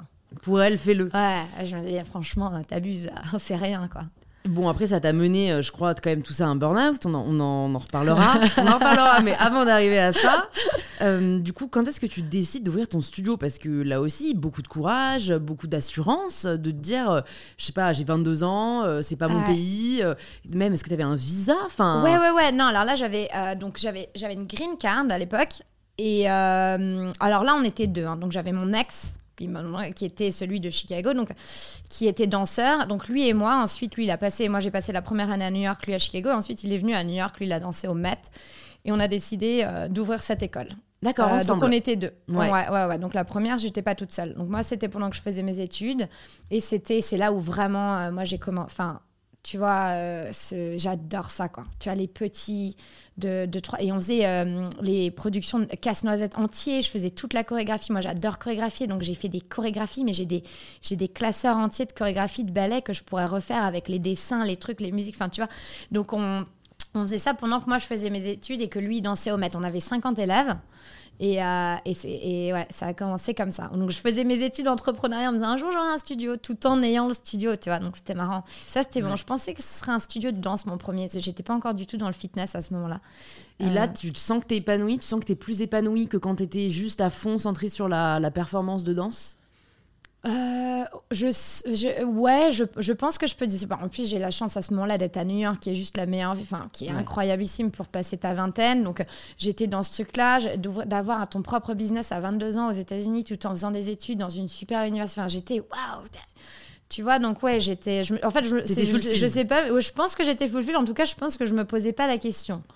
Euh, et, mais dans, dans, un sens positif. Je me rappelle pas être à un moment. Euh, tu vois, malheureuse. ou, euh, T'as plus de wake-up call comme tu l'as eu à cette soirée. Euh, non, non, non. là, ça va. Alors après, t'as ce truc, c'est vrai, qu'est-ce que je vais faire après? Parce que là, tu fais tes études, mais que vas-tu faire? Tu vois, donc bah, tu voulais pas continuer le studio avec si, je me suis dit que ça allait être ça, quoi. Ça allait être ça. Alors après, on s'est séparés entre temps, donc on l'a. Je faisais encore mes études quand, quand on, on, a dû la fermer parce que quand tu t'entends pas, alors attention, le business à deux.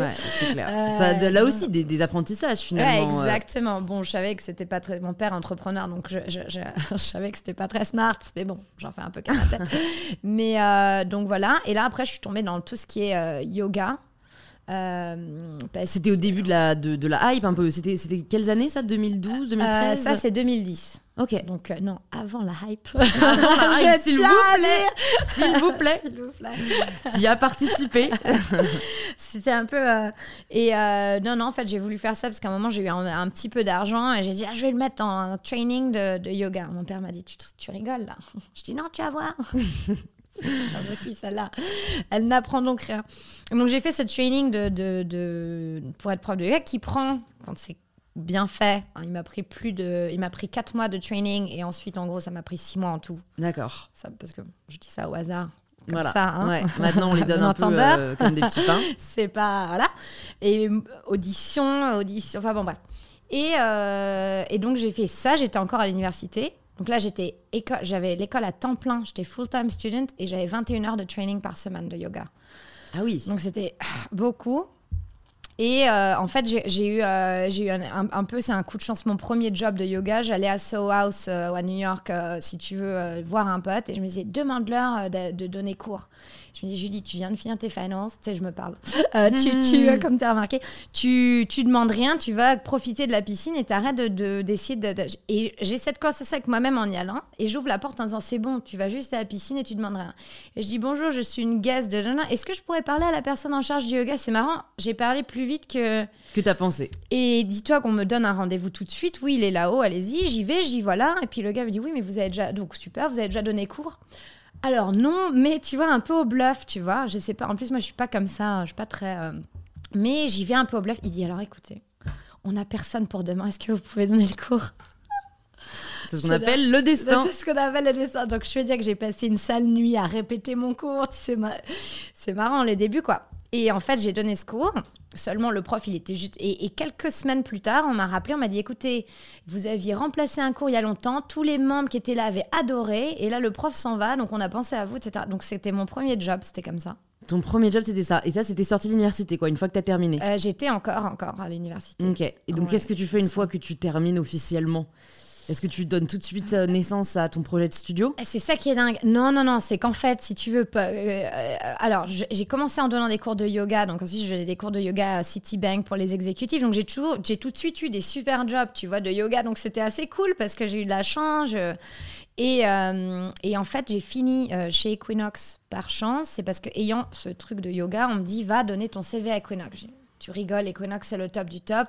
Je viens d'avoir mon diplôme, donc là je faisais encore mes études.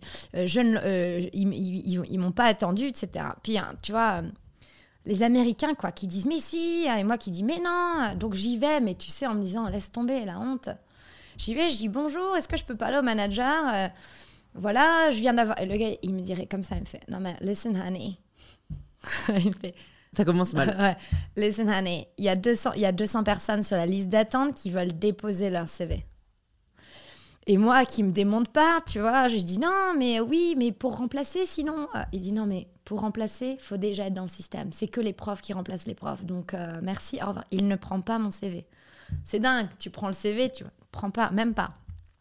Je repars en me disant, tu vois, j'avais raison dans ma tête, et je j'appuie sur la- l'ascenseur, et alors là, je me retourne et je, et je dis, bah, are you sure- est-ce que vous êtes sûr? Parce que trois petits points, tu vois, je finis pas ma phrase, il se retourne, il dit, ah, je- vous êtes sûr, vous êtes sûr parce que je suis ancienne danseuse et et quand il m'entend, il entend, il se retourne, il dit, ah mais reviens. Donc je vais, il dit alors parfois on a des trainings pour euh, être prof de bar, est-ce que tu sais ce que c'est bar? Je dis oui, oui, oui. Bon, j'ai jamais entendu parler de ce truc. Et il me dit, euh, et parfois, alors là, les danseuses, nous on recherche, etc. Donc je prends ton CV. Ah ouais. Ah non, mais c'est fort, hein. comme quoi. Tu sais pas que j'avais pas de deuxième partie à cette phrase? Je suis ancienne danseuse et. Si tu veux, heureusement qu'il m'a coupé Bah la oui, parole parce qu'en fait, je savais. qu'est-ce- Ah et, ouais. alors, et alors Ouais, et du coup C'est-à-dire. Ouais, ouais. Moi, j'avais, je sais même pas ce qui est. Tu sais, des fois, tu parles plus vite que je sais pas. Hmm. Et, euh, et donc, quelques temps plus tard, ils m'ont appelé. Voilà, on voudrait, que, on voudrait vous, vous financer la formation pour être prof de bar. Et j'ai fait cette formation. On était 30. C'était long, c'était dur. Et je comprenais rien. Mon premier cours de bar était pendant cette formation. Les premiers jours, je dis, mais c'est trop dur. Donc ce c'est les Américains qui ont inventé le bar Ouais, D'accord. dans les années 70, c'est pour ça que c'est difficile d'essayer de faire comprendre. Et c'est le mot, tu vois, ouais. parce qu'eux, ils, sont, ils y sont depuis longtemps. Et en fait, euh, sur 30 personnes, à la fin, ils n'en ont pris que deux, dont moi. Donc, tu vois, pff, et j'ai la chance que la, la manager du plus grand club new-yorkais, qui est un club un peu plus plus, où c'est un club premium, c'est le seul qu'ils ont, euh, dans la formation, elle était, elle a dit, toi, quand tu as la, la- je te veux dans mon club. Et donc, euh, à la fin, sur euh, les 30 personnes, on n'était que deux et et il n'y avait qu'un seul cours à prendre. Ils nous ont fait auditionner et ils me l'ont donné à moi. Ah ouais. Et ça a commencé comme ça. Donc, euh, sur bar. Et en fait, mes cours de bar, ils ont commencé très vite à être les plus euh, populaires en fait, de tous les Equinox. Et c'est comme ça que tout a que Et tout s'est emballé. Comment tu l'expliques ça? Est-ce que tu avais une, euh, une attitude particulière? Est-ce que tu avais une façon de faire particulière? Qu'est-ce qui a fait que tout le monde se s'est arraché tes cours? Alors, je pense deux choses. Aux États-Unis, il y a une énorme valeur sur plus c'est dur, mieux c'est. Et moi, mes cours, on me dit toujours tes cours, c'est les plus durs. Tes cours, c'est les plus. Donc, c'était les plus difficiles. Mais ma manière de les approcher, parce que sinon, tu peux très bien dire bon, bah, on fait 5000 jumping jacks. Tu vois, c'est dur, mais c'est aussi infaisable. Donc, en fait, chiant. ça sert à rien. Ouais, tu ouais, vois. ouais. Donc, faut que ce soit dur, mais c'est pas dur pour dur, tu vois. Non plus, faut pas que ce soit difficile juste pour le. Donc, il y avait. Ils étaient hyper. euh, pas techniques, tout le monde pouvait le faire, mais ayant été depuis longtemps, moi, dans ce monde de la danse, de, de- de comprendre, et puis avec les enfants, donc de comprendre un débutant. Donc de comprendre comment tu designes un cours qui est faisable par tout le monde, mais qui va être difficile pour tout le monde, quel que soit ton niveau, mais faisable quand même pour pas que tu sois découragé. Hmm. Et je pense que j'ai réussi, j'ai appris ça sans le savoir, je pense, de d'avoir et toujours eu ce contact avec les enfants de part parce que ma mère était euh, institutrice de maternelle, donc j'ai toujours été avec les enfants et moi avec mon école en fait où il faut de la pédagogie et en fait un débutant adulte ou un enfant, en fait c'est la même chose, c'est la même psychologie. Que tu leur parles pas pareil. les enfants Mais c'est la même chose, ouais. Et, et souvent, ils sont plus mignons. Mais, euh, mais tu vois, c'est la même chose, en fait. Ouais. Donc, je pense que. Et, et aux États-Unis, ils ont un peu ce truc de plus t'es méchant, plus les gens ils vont en redemander. Or moi, c'était pas du tout. Moi, j'ai, j'étais pas l'air très méchante, hein. Non, justement. Mm. Et en fait, j'avais, je pense que c'était donc ils ont une espèce de truc. C'est cool, ah le prof, elle est, elle est pas cool, elle est pas, tu vois, ils, ils aiment bien un peu se faire battre. Sauf que moi, en fait, c'est pas du tout ma manière de faire. Et je pense que euh, ça leur, en fait, c'était cette, cette sympathie, tu vois. Et on me disait toujours, dès le départ, on m'a dit c'est dingue, tu connais tous nos prénoms. Alors que les autres profs, en fait, attends, c'est des cours, on- ils sont 35, 40, parfois 60 en fonction des salles. Et moi, je sais pas comment, mais je restais. ah, Tu as un videur devant ton cours qui vérifie que, tu- que personne rentre euh, qui n'était pas inscrit, machin. Et moi, je, tu vois, je regardais les prénoms. Et je disais, ah, elle, c'est elle. Ah, oui, elle, ok. Et tu vois, et j'appelais les gens par leur prénom, etc. Et ça a commencé comme ça à être un cours où tu, tu venais. Et après, j'ai eu beaucoup de Français qui venaient. Et on se faisait la bise. Alors que c'est pas du tout un truc, c'est le prof, il vient pas, il rock pas ses membres. Et donc, il y avait ce truc. Donc, tout le monde. euh, Et ça a commencé à faire cette ambiance-là, en fait. Et c'était ce mix, je pense, de déjà. J'étais danseuse classique quand tu donnes un cours du bar, c'était un peu pour eux le top du top. J'avais ce- ce- cet avantage-là, parce que c'est très basé sur la danse. Donc il y avait ce truc-là. Euh, d'être Le côté danseuse. Frenchy, est-ce le côté Frenchy, je pense qu'il a joué dans ma, à ma faveur surtout euh, parce que tu vois mes playlists, moi j'avais cette approche très ayant aussi la musique euh, très différente où j'allais pas mettre du Britney, du truc. Je je recherchais ma musique pendant des heures et des heures pour que ce soit des musiques que tu n'entends nulle part, mais qui aillent bien dans la vibe. Et je me suis fait une- un système de comment, tu vois, des trucs où et, et j'avais cette règle de toujours caser deux chansons françaises, mais il fallait qu'elles soient cool, tu vois. Hmm. Euh, donc et eux, étaient, ah, tu vois, ils avaient, c'était pas la même playlist que t'entends, euh, tu sais, puis t'avais une petite chanson. Donc ouais, il y avait ce côté fr- French, et je pense qu'il y avait cette, cette bienveillance en fait, alors que là-bas, le, le truc c'est un peu no excuses, you do that, tu No vois, pain, qui est- no gain, ouais. Voilà, qui est un peu, euh, qui est un peu motivant. Mais aussi, moi, c'est pas mon truc. C'est Ouais. limite, tu vois, moi, je fais des, je fais des blagues. J'étais un peu comme un, je fais un peu mes petites blagues, je fais mes petits trucs. Mais c'est toujours euh, avec, le, avec le sourire et en Mm. étant. Et j'ai vraiment, parce que j'avais vraiment à cœur, en fait, que tu viennes dans le cours et que tu réussisses. Je sais pas, que tu sors de là, que tu aies passé une heure trop bien ou que tu te dises, oh, elle était trop bien la musique, quoi, je suis fière de moi, je pensais pas y arriver. Ou quoi que ce c'est ça, en fait, ma, ma réussite, c'est si on sort et qu'on se dit ça. En fait, ce que, j'ai l'impression quand même, ce qui ressort pas mal de tes différentes expériences et qui, enfin, qui est très inspirant et je pense pas inspirer les gens qui nous écoutent, c'est qu'en fait, tu vas toujours the extra mile. C'est que tu fais pas juste ce qui t'est demandé et en fait, même si tu sais pas euh, ce que ça va t'apporter, tu as ce souci du détail et, enfin voilà de la volonté de faire parfaitement mine de rien il y a une forme de perfectionnisme aussi là-dedans mais qui j'ai l'impression est assez sain où du coup tu veux vraiment donner le meilleur quoi pas juste euh, 100%. Ouais, c'est gentil. Ouais, je pense, je pense vraiment qu'il y a. euh, qui, oui, tu vois, j'ai des classeurs entiers de notes de cours qui vont avec telle playlist, qui, tu vois, personne Mm. fait ça. Ouais, vois, donc, ouais, ouais, non, mais c'est- rassurant, c'est que euh, tu vois, on, on sort pas son épingle du jeu par hasard, quoi. C'est pas juste euh, t'as- une tête ou t'es française et puis tout de suite euh, la hype est là. C'est non, il y avait clairement beaucoup Non, de non, travail derrière beaucoup, et beaucoup puis de une singularité, quoi. Bon, moi, du coup, je me demande quand même ce qui a amené à, à, ce burn-out. Euh, du coup, c'est en 2018, si je me, si je me souviens bien, si j'ai bien lu. Qu'est-ce qui fait que, quand même, à un moment, euh, ça fait trop, quoi. Ah bah alors c'est le moment où toi tu as donc après j'étais directrice du département danse d'une autre école de musique. Donc je faisais ça. J'étais à Equinox. Donc je, je, je faisais ça. J'étais personal trainer pour plein de gens en particulier un peu en particulier euh, j'avais mes cours de yoga et en fait j'étais mannequin fitness. Et, et, donc les mannequins fitness c'est difficile parce que tes shoots c'est pas de tout repos. Tu dois soulever euh, tu, cours tu trucs tu machin et je donnais 30 cours par semaine entre les Hamptons et New York. Les Hamptons là moi où j'étais c'était à 4 heures de route. Mm. et je donnais euh, sur 3 jours 12 cours dans les Hamptons je revenais à... T'as donné des cours à des stars Je suis obligée de demander. j'ai donné des cours à des stars, ouais. J'aime pas trop dire les... Oh, ils nous écoutent pas, hein. J'ai beaucoup, j'avais beaucoup de socialites. toi, tu vas pas le connaître. J'avais des housewives. Tu connais les Real Housewives of New York? Ah oui, ça me dit un truc. Ouais, ouais, c'est une télé-réalité un peu, non? Ouais, exactement. j'avais des Real Housewives. J'ai euh, Carly Kloss, qui est une de mes clientes. D'accord, trop euh, cool. à, ce, à ce jour. J'ai euh, Barbara Bush, qui est la, la fille de George Bush. Qui, ah on, est devenu, on est devenu très, très amis. Elle est, elle est adorable, qu'elle vient d'avoir il n'y a pas très longtemps. Euh, tu vois, des filles comme ça. J'avais pas mal de mannequins. Euh, ok, trop. Moi, j'aime bien Carly Kloss, parce que je trouve que c'est une des premières, enfin, peut-être, première, je sais pas, mais en tout cas, c'est une des, des mannequins qui, qui a vraiment dit genre, allô, j'ai aussi un cerveau, et on va apprendre aussi à coder, quoi. Et en plus, elle est vraiment respectueuse, tu vois, elle est pas du tout. Euh, tu vois, elle prend pas de euh, haut, non, etc. Non, l'autre fois, elle était en retard. On a, je lui ai donné cours il y a pas très longtemps. Elle était en retard. Julie, I'm so sorry. Tiens, this is your oat milk latte. Tu vois, elle, est trop, elle est adorable, cette fille. Ouais, ouais, ah, incroyable, incroyable. J'ai rencontré un gars là au Guggenheim en 2017 et voilà. Tu vois, bien. comme quoi. Ouais.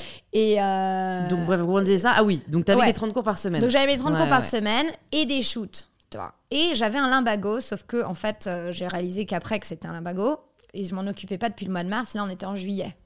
Normalement, quand t'as un labago, t'arrêtes deux semaines. Moi, je donnais 30 cours. Allez. Puis t'as cette espèce d'énergie, je sais pas, ça te, comme tu dis, ton fuel là, où tu continues. Alors, j'en pouvais plus quand même. Puis, évidemment, c'était New York. Et puis, tu sais, nous, à, New York, le, prof de fitness, c'était dans ces milieux-là. Euh, New York, euh, Equinox, truc, tes cours, ils sont blindés t'es es un peu hype, tu vois, donc t'es invité dans les super trucs, donc tu vas pas dire, oh non, je ne vais pas, tu vois, donc tu vas dans les super soirées, donc tu dis, mais je vis une vie incroyable. Hmm. Donc en fait, ça te noue, parce que tu dis, mais c'est dingue, c'est comme un. pas envie de rater une opportunité. Non, je vais pas rater, c'était génial. Et puis c'est vrai que j'ai pas besoin de beaucoup dormir, donc je dormais, tu vois, 4-5 heures par nuit, je sortais jusqu'à 2 heures, 2-3, je buvais, en plus tous les soirs un petit cocktail, tu vois, puis le lendemain à 7 heures du mat, j'étais en cours, tu vois. Et, euh, et tout en m'en rendant compte, j'arrivais pas à m'arrêter. Tu vois. Et, je, et, ça, me, ça me faisait souffrir parce qu'on me disait mais t'es folle tu veux parce que je voulais partir j'ai dit je pars euh, je pars euh, en septembre je pars. On me disait mais t'es folle l'année prochaine tu vas gagner X euh, tu vas. On me disait toujours t'es folle et j'ai mais vous vous rendez pas compte vois, mes amis vous me rendez pas compte ce que ça me coûte en fait. Genre, les larmes aux yeux de. Mmh. et c'était fou c'était c'était c'est très bizarre maintenant que j'y pense. C'était et génial et j'en pouvais plus. Ouais, en fait, t'étais un peu dans un dans, un truc faux paradis quoi, tu vois, il y a pas mal de, films comme ça hein. quoi, en fait où tu dis du coup c'est génial et en même temps du coup tu, tu, tu, te dis mais je vais je vais quand même pas dire non à ça, je vais pas. Et là c'est dommage parce que je commençais enfin à dire non. Je commençais à dire non maintenant ça je le fais pas.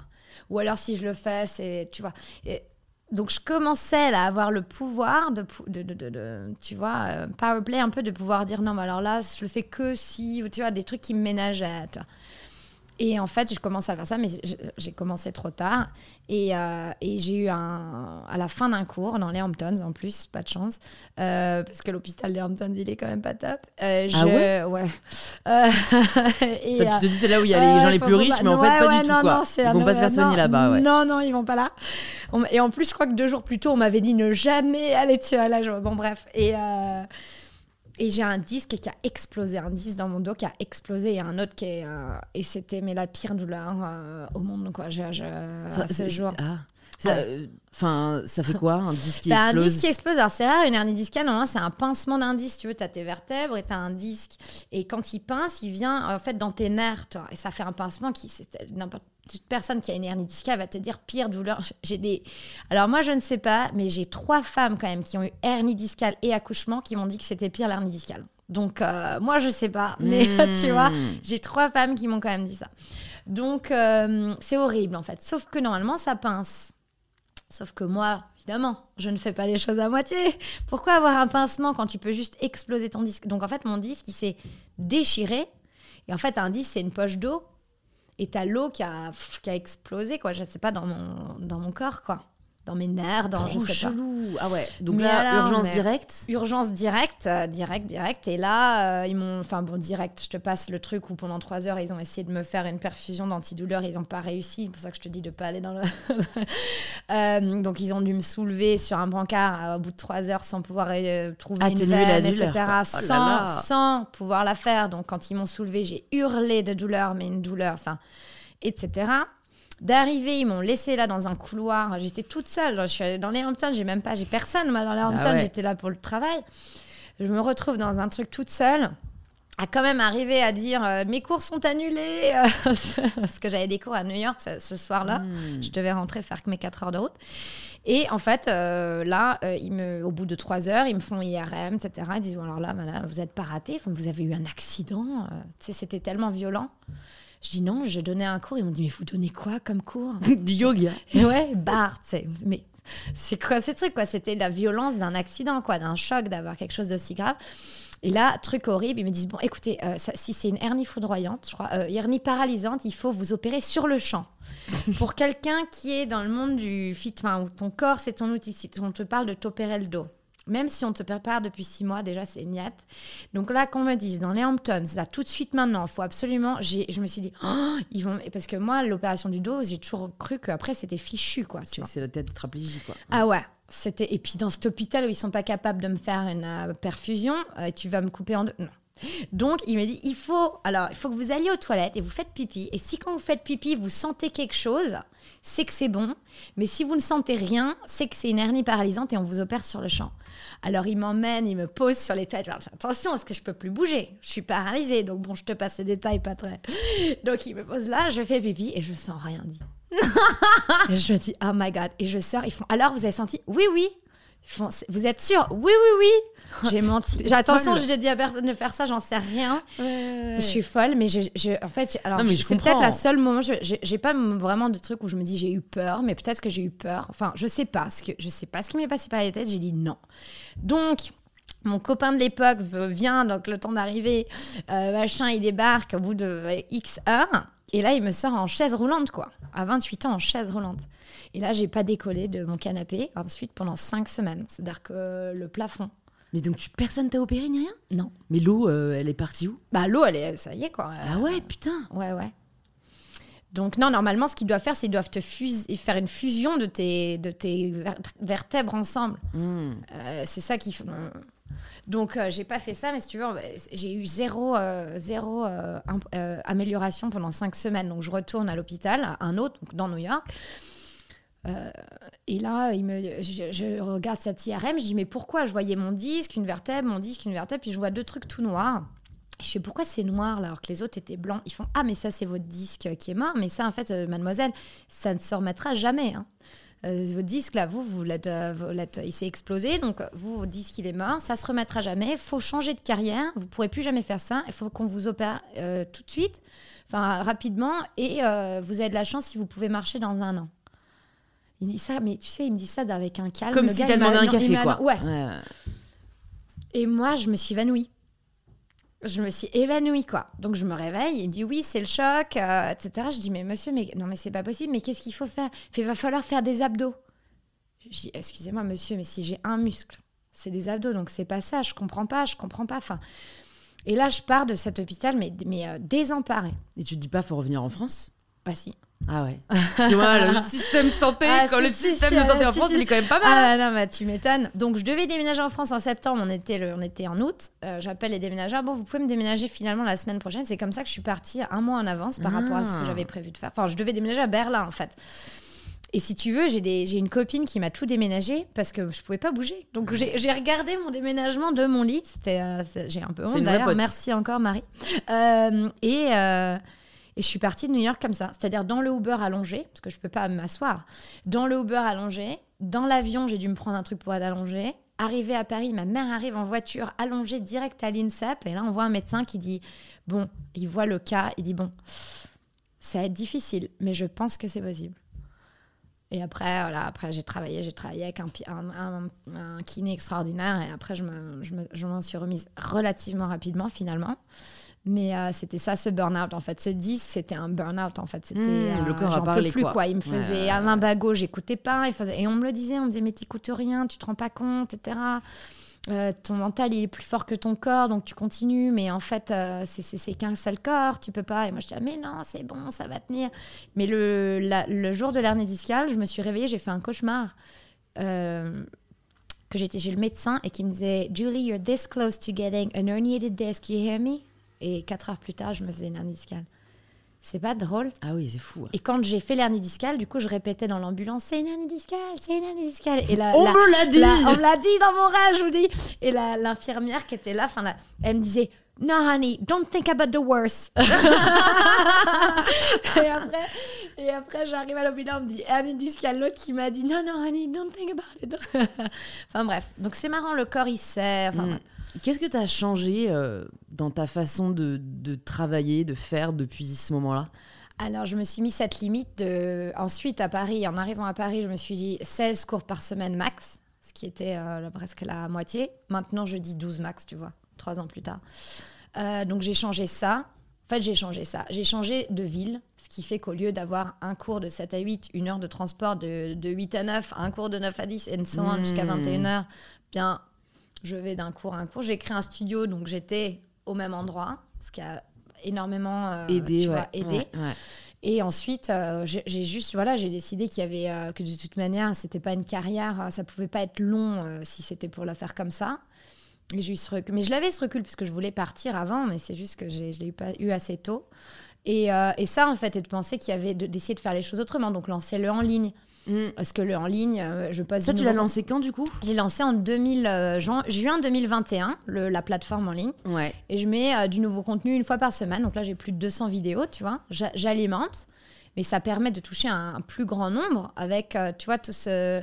Et ça, et ça me permet de, de, faire ça sur mon propre schedule. Donc, dis, bon, là, on shoot. Là, tu vois, donc là, par mm. exemple, j'ai shooté, je suis tranquille jusqu'en mars parce que j'ai fait des séances de shoot assez, tu vois. Donc j'ai décidé d'essayer de comment optimiser les choses, en fait. Le en ligne, ça m'a permis d'énormément euh, optimiser les choses. Euh, et juste, je refuse, en fait. Je fais que si ça, me, si mm. ça va m'apporter quelque chose et c'est moins l'appât du gain tu vois. Que du plaisir et du, de se dire, du bien-être, quoi, du vrai bien-être. Voilà, il y, y, a un moment où à New York, tu, tu, tu, veux tellement avoir d'argent, tu veux tellement euh, réussir, tu veux tellement, tu vois, mais quel est le, quel est le prix à payer en fait? Et puis, what's the point surtout? What's the point? Donc, tu hmm. vois, et, c'est drôle, mais parfois quand j'ai des amis new-yorkais qui viennent, ils font, oui, mais reviens, tu vois. Je dis, mais vous vous rendez compte de la vie que j'ai? J'habite hmm. entre Lisbonne et Paris. Euh, euh, je suis tranquille. Je sais même pas à quoi ressemble le métro. Tu vois, je vais à pied partout à Lisbonne. Ensuite, je viens, je vois mes super clientes à Paris. Hmm. Je, suis trop heureuse de les voir. Ça me suffit, quoi. Hmm. C'est génial, tu vois. Écoute Julie, je pourrais continuer longtemps, mais euh, malheureusement, j'ai un dîner après. Et en fait, ça m'énerve parce que en fait, j'avais dit à Marine qui, est ici présente, Marine, je vais arrêter de mettre des podcasts le matin parce qu'après j'ai toujours des rendez-vous et je peux pas faire deux heures. Et en fait, du coup, on le fait en fin de journée, mais j'ai des dîners, donc euh, voilà, on fera potentiellement une partie 2 Mais il y a quelques dernières questions que j'aimerais te poser. Et il y en a une, je pense, ça va être intéressant. Je pense, que ce sera assez différent des autres. Mais comment est-ce que tu progresses? Je progresse. Euh, euh, en ayant cette conscience que je, tu, peux toujours. Euh, que tu sais rien en fait. Et mm. que c'est l'autre qui t'apprend. Et donc, à partir du moment où tu t'entoures des autres, on est dans cette culture, je trouve, moi, moi, moi, il faut que moi, mon bien-être, mon truc. Ok, mais en fait, c'est les autres qui t'apprennent. Enfin, moi, je vois, très, je vois ça comme ça. Et donc, à partir du moment où tu t'entoures de gens inspirants ou de gens, euh, tu vois, de, de, faire des belles rencontres, des gens mm. qui vont dire un truc, tu te dis, waouh, cette personne, elle a fait ça, waouh. C'est comme ça que tu progresses, quoi. C'est au contact de l'autre. Je pense qu'on mm. qu'on peut pas progresser tout seul. Enfin, tu peux progresser seul en lisant, en faisant... mais pour moi, c'est vraiment la rencontre avec l'autre qui fait progresser. Donc en continuant ça. Je vais te poser du coup la dernière question d'InPower, la question signature. Ça signifie quoi pour toi prendre le pouvoir de sa vie? Prendre le pouvoir de sa vie, pour moi, c'est euh, le premier truc qui vient comme ça, qui est peut-être très naïf et un peu. Euh, c'est euh, un peu suivre ses rêves. Tu vois? Mmh. Malgré. essayer d'être en accord avec soi-même.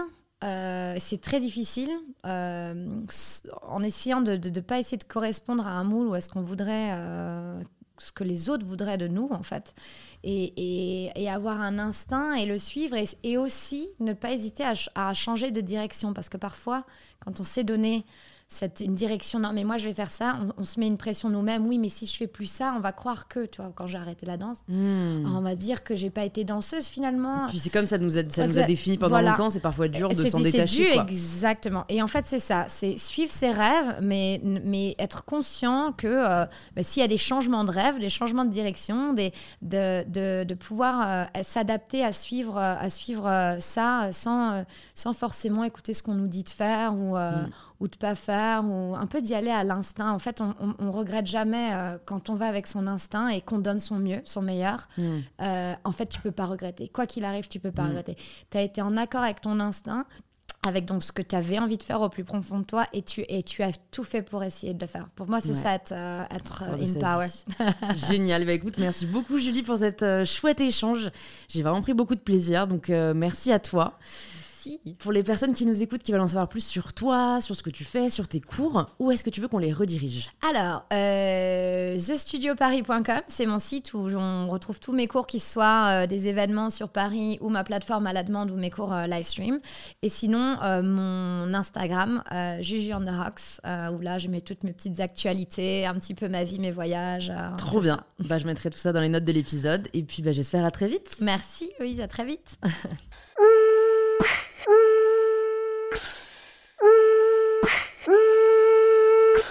Merci d'avoir écouté l'épisode jusqu'au bout, vous êtes des vrais et j'espère que cette conversation vous a inspiré. Si c'est le cas, vous pouvez nous le faire savoir en partageant une story ou un post sur Instagram en nous taguant juju on the rocks et mybetterself pour que l'on puisse vous remercier et interagir avec vous. Et si vous cherchez quel épisode écouter ensuite, plus de 200 épisodes sont disponibles gratuitement sur InPower. Vous pouvez vous abonner directement sur la plateforme que vous êtes en train d'utiliser. Je vous dis donc à très vite pour un tout nouvel épisode d'InPower.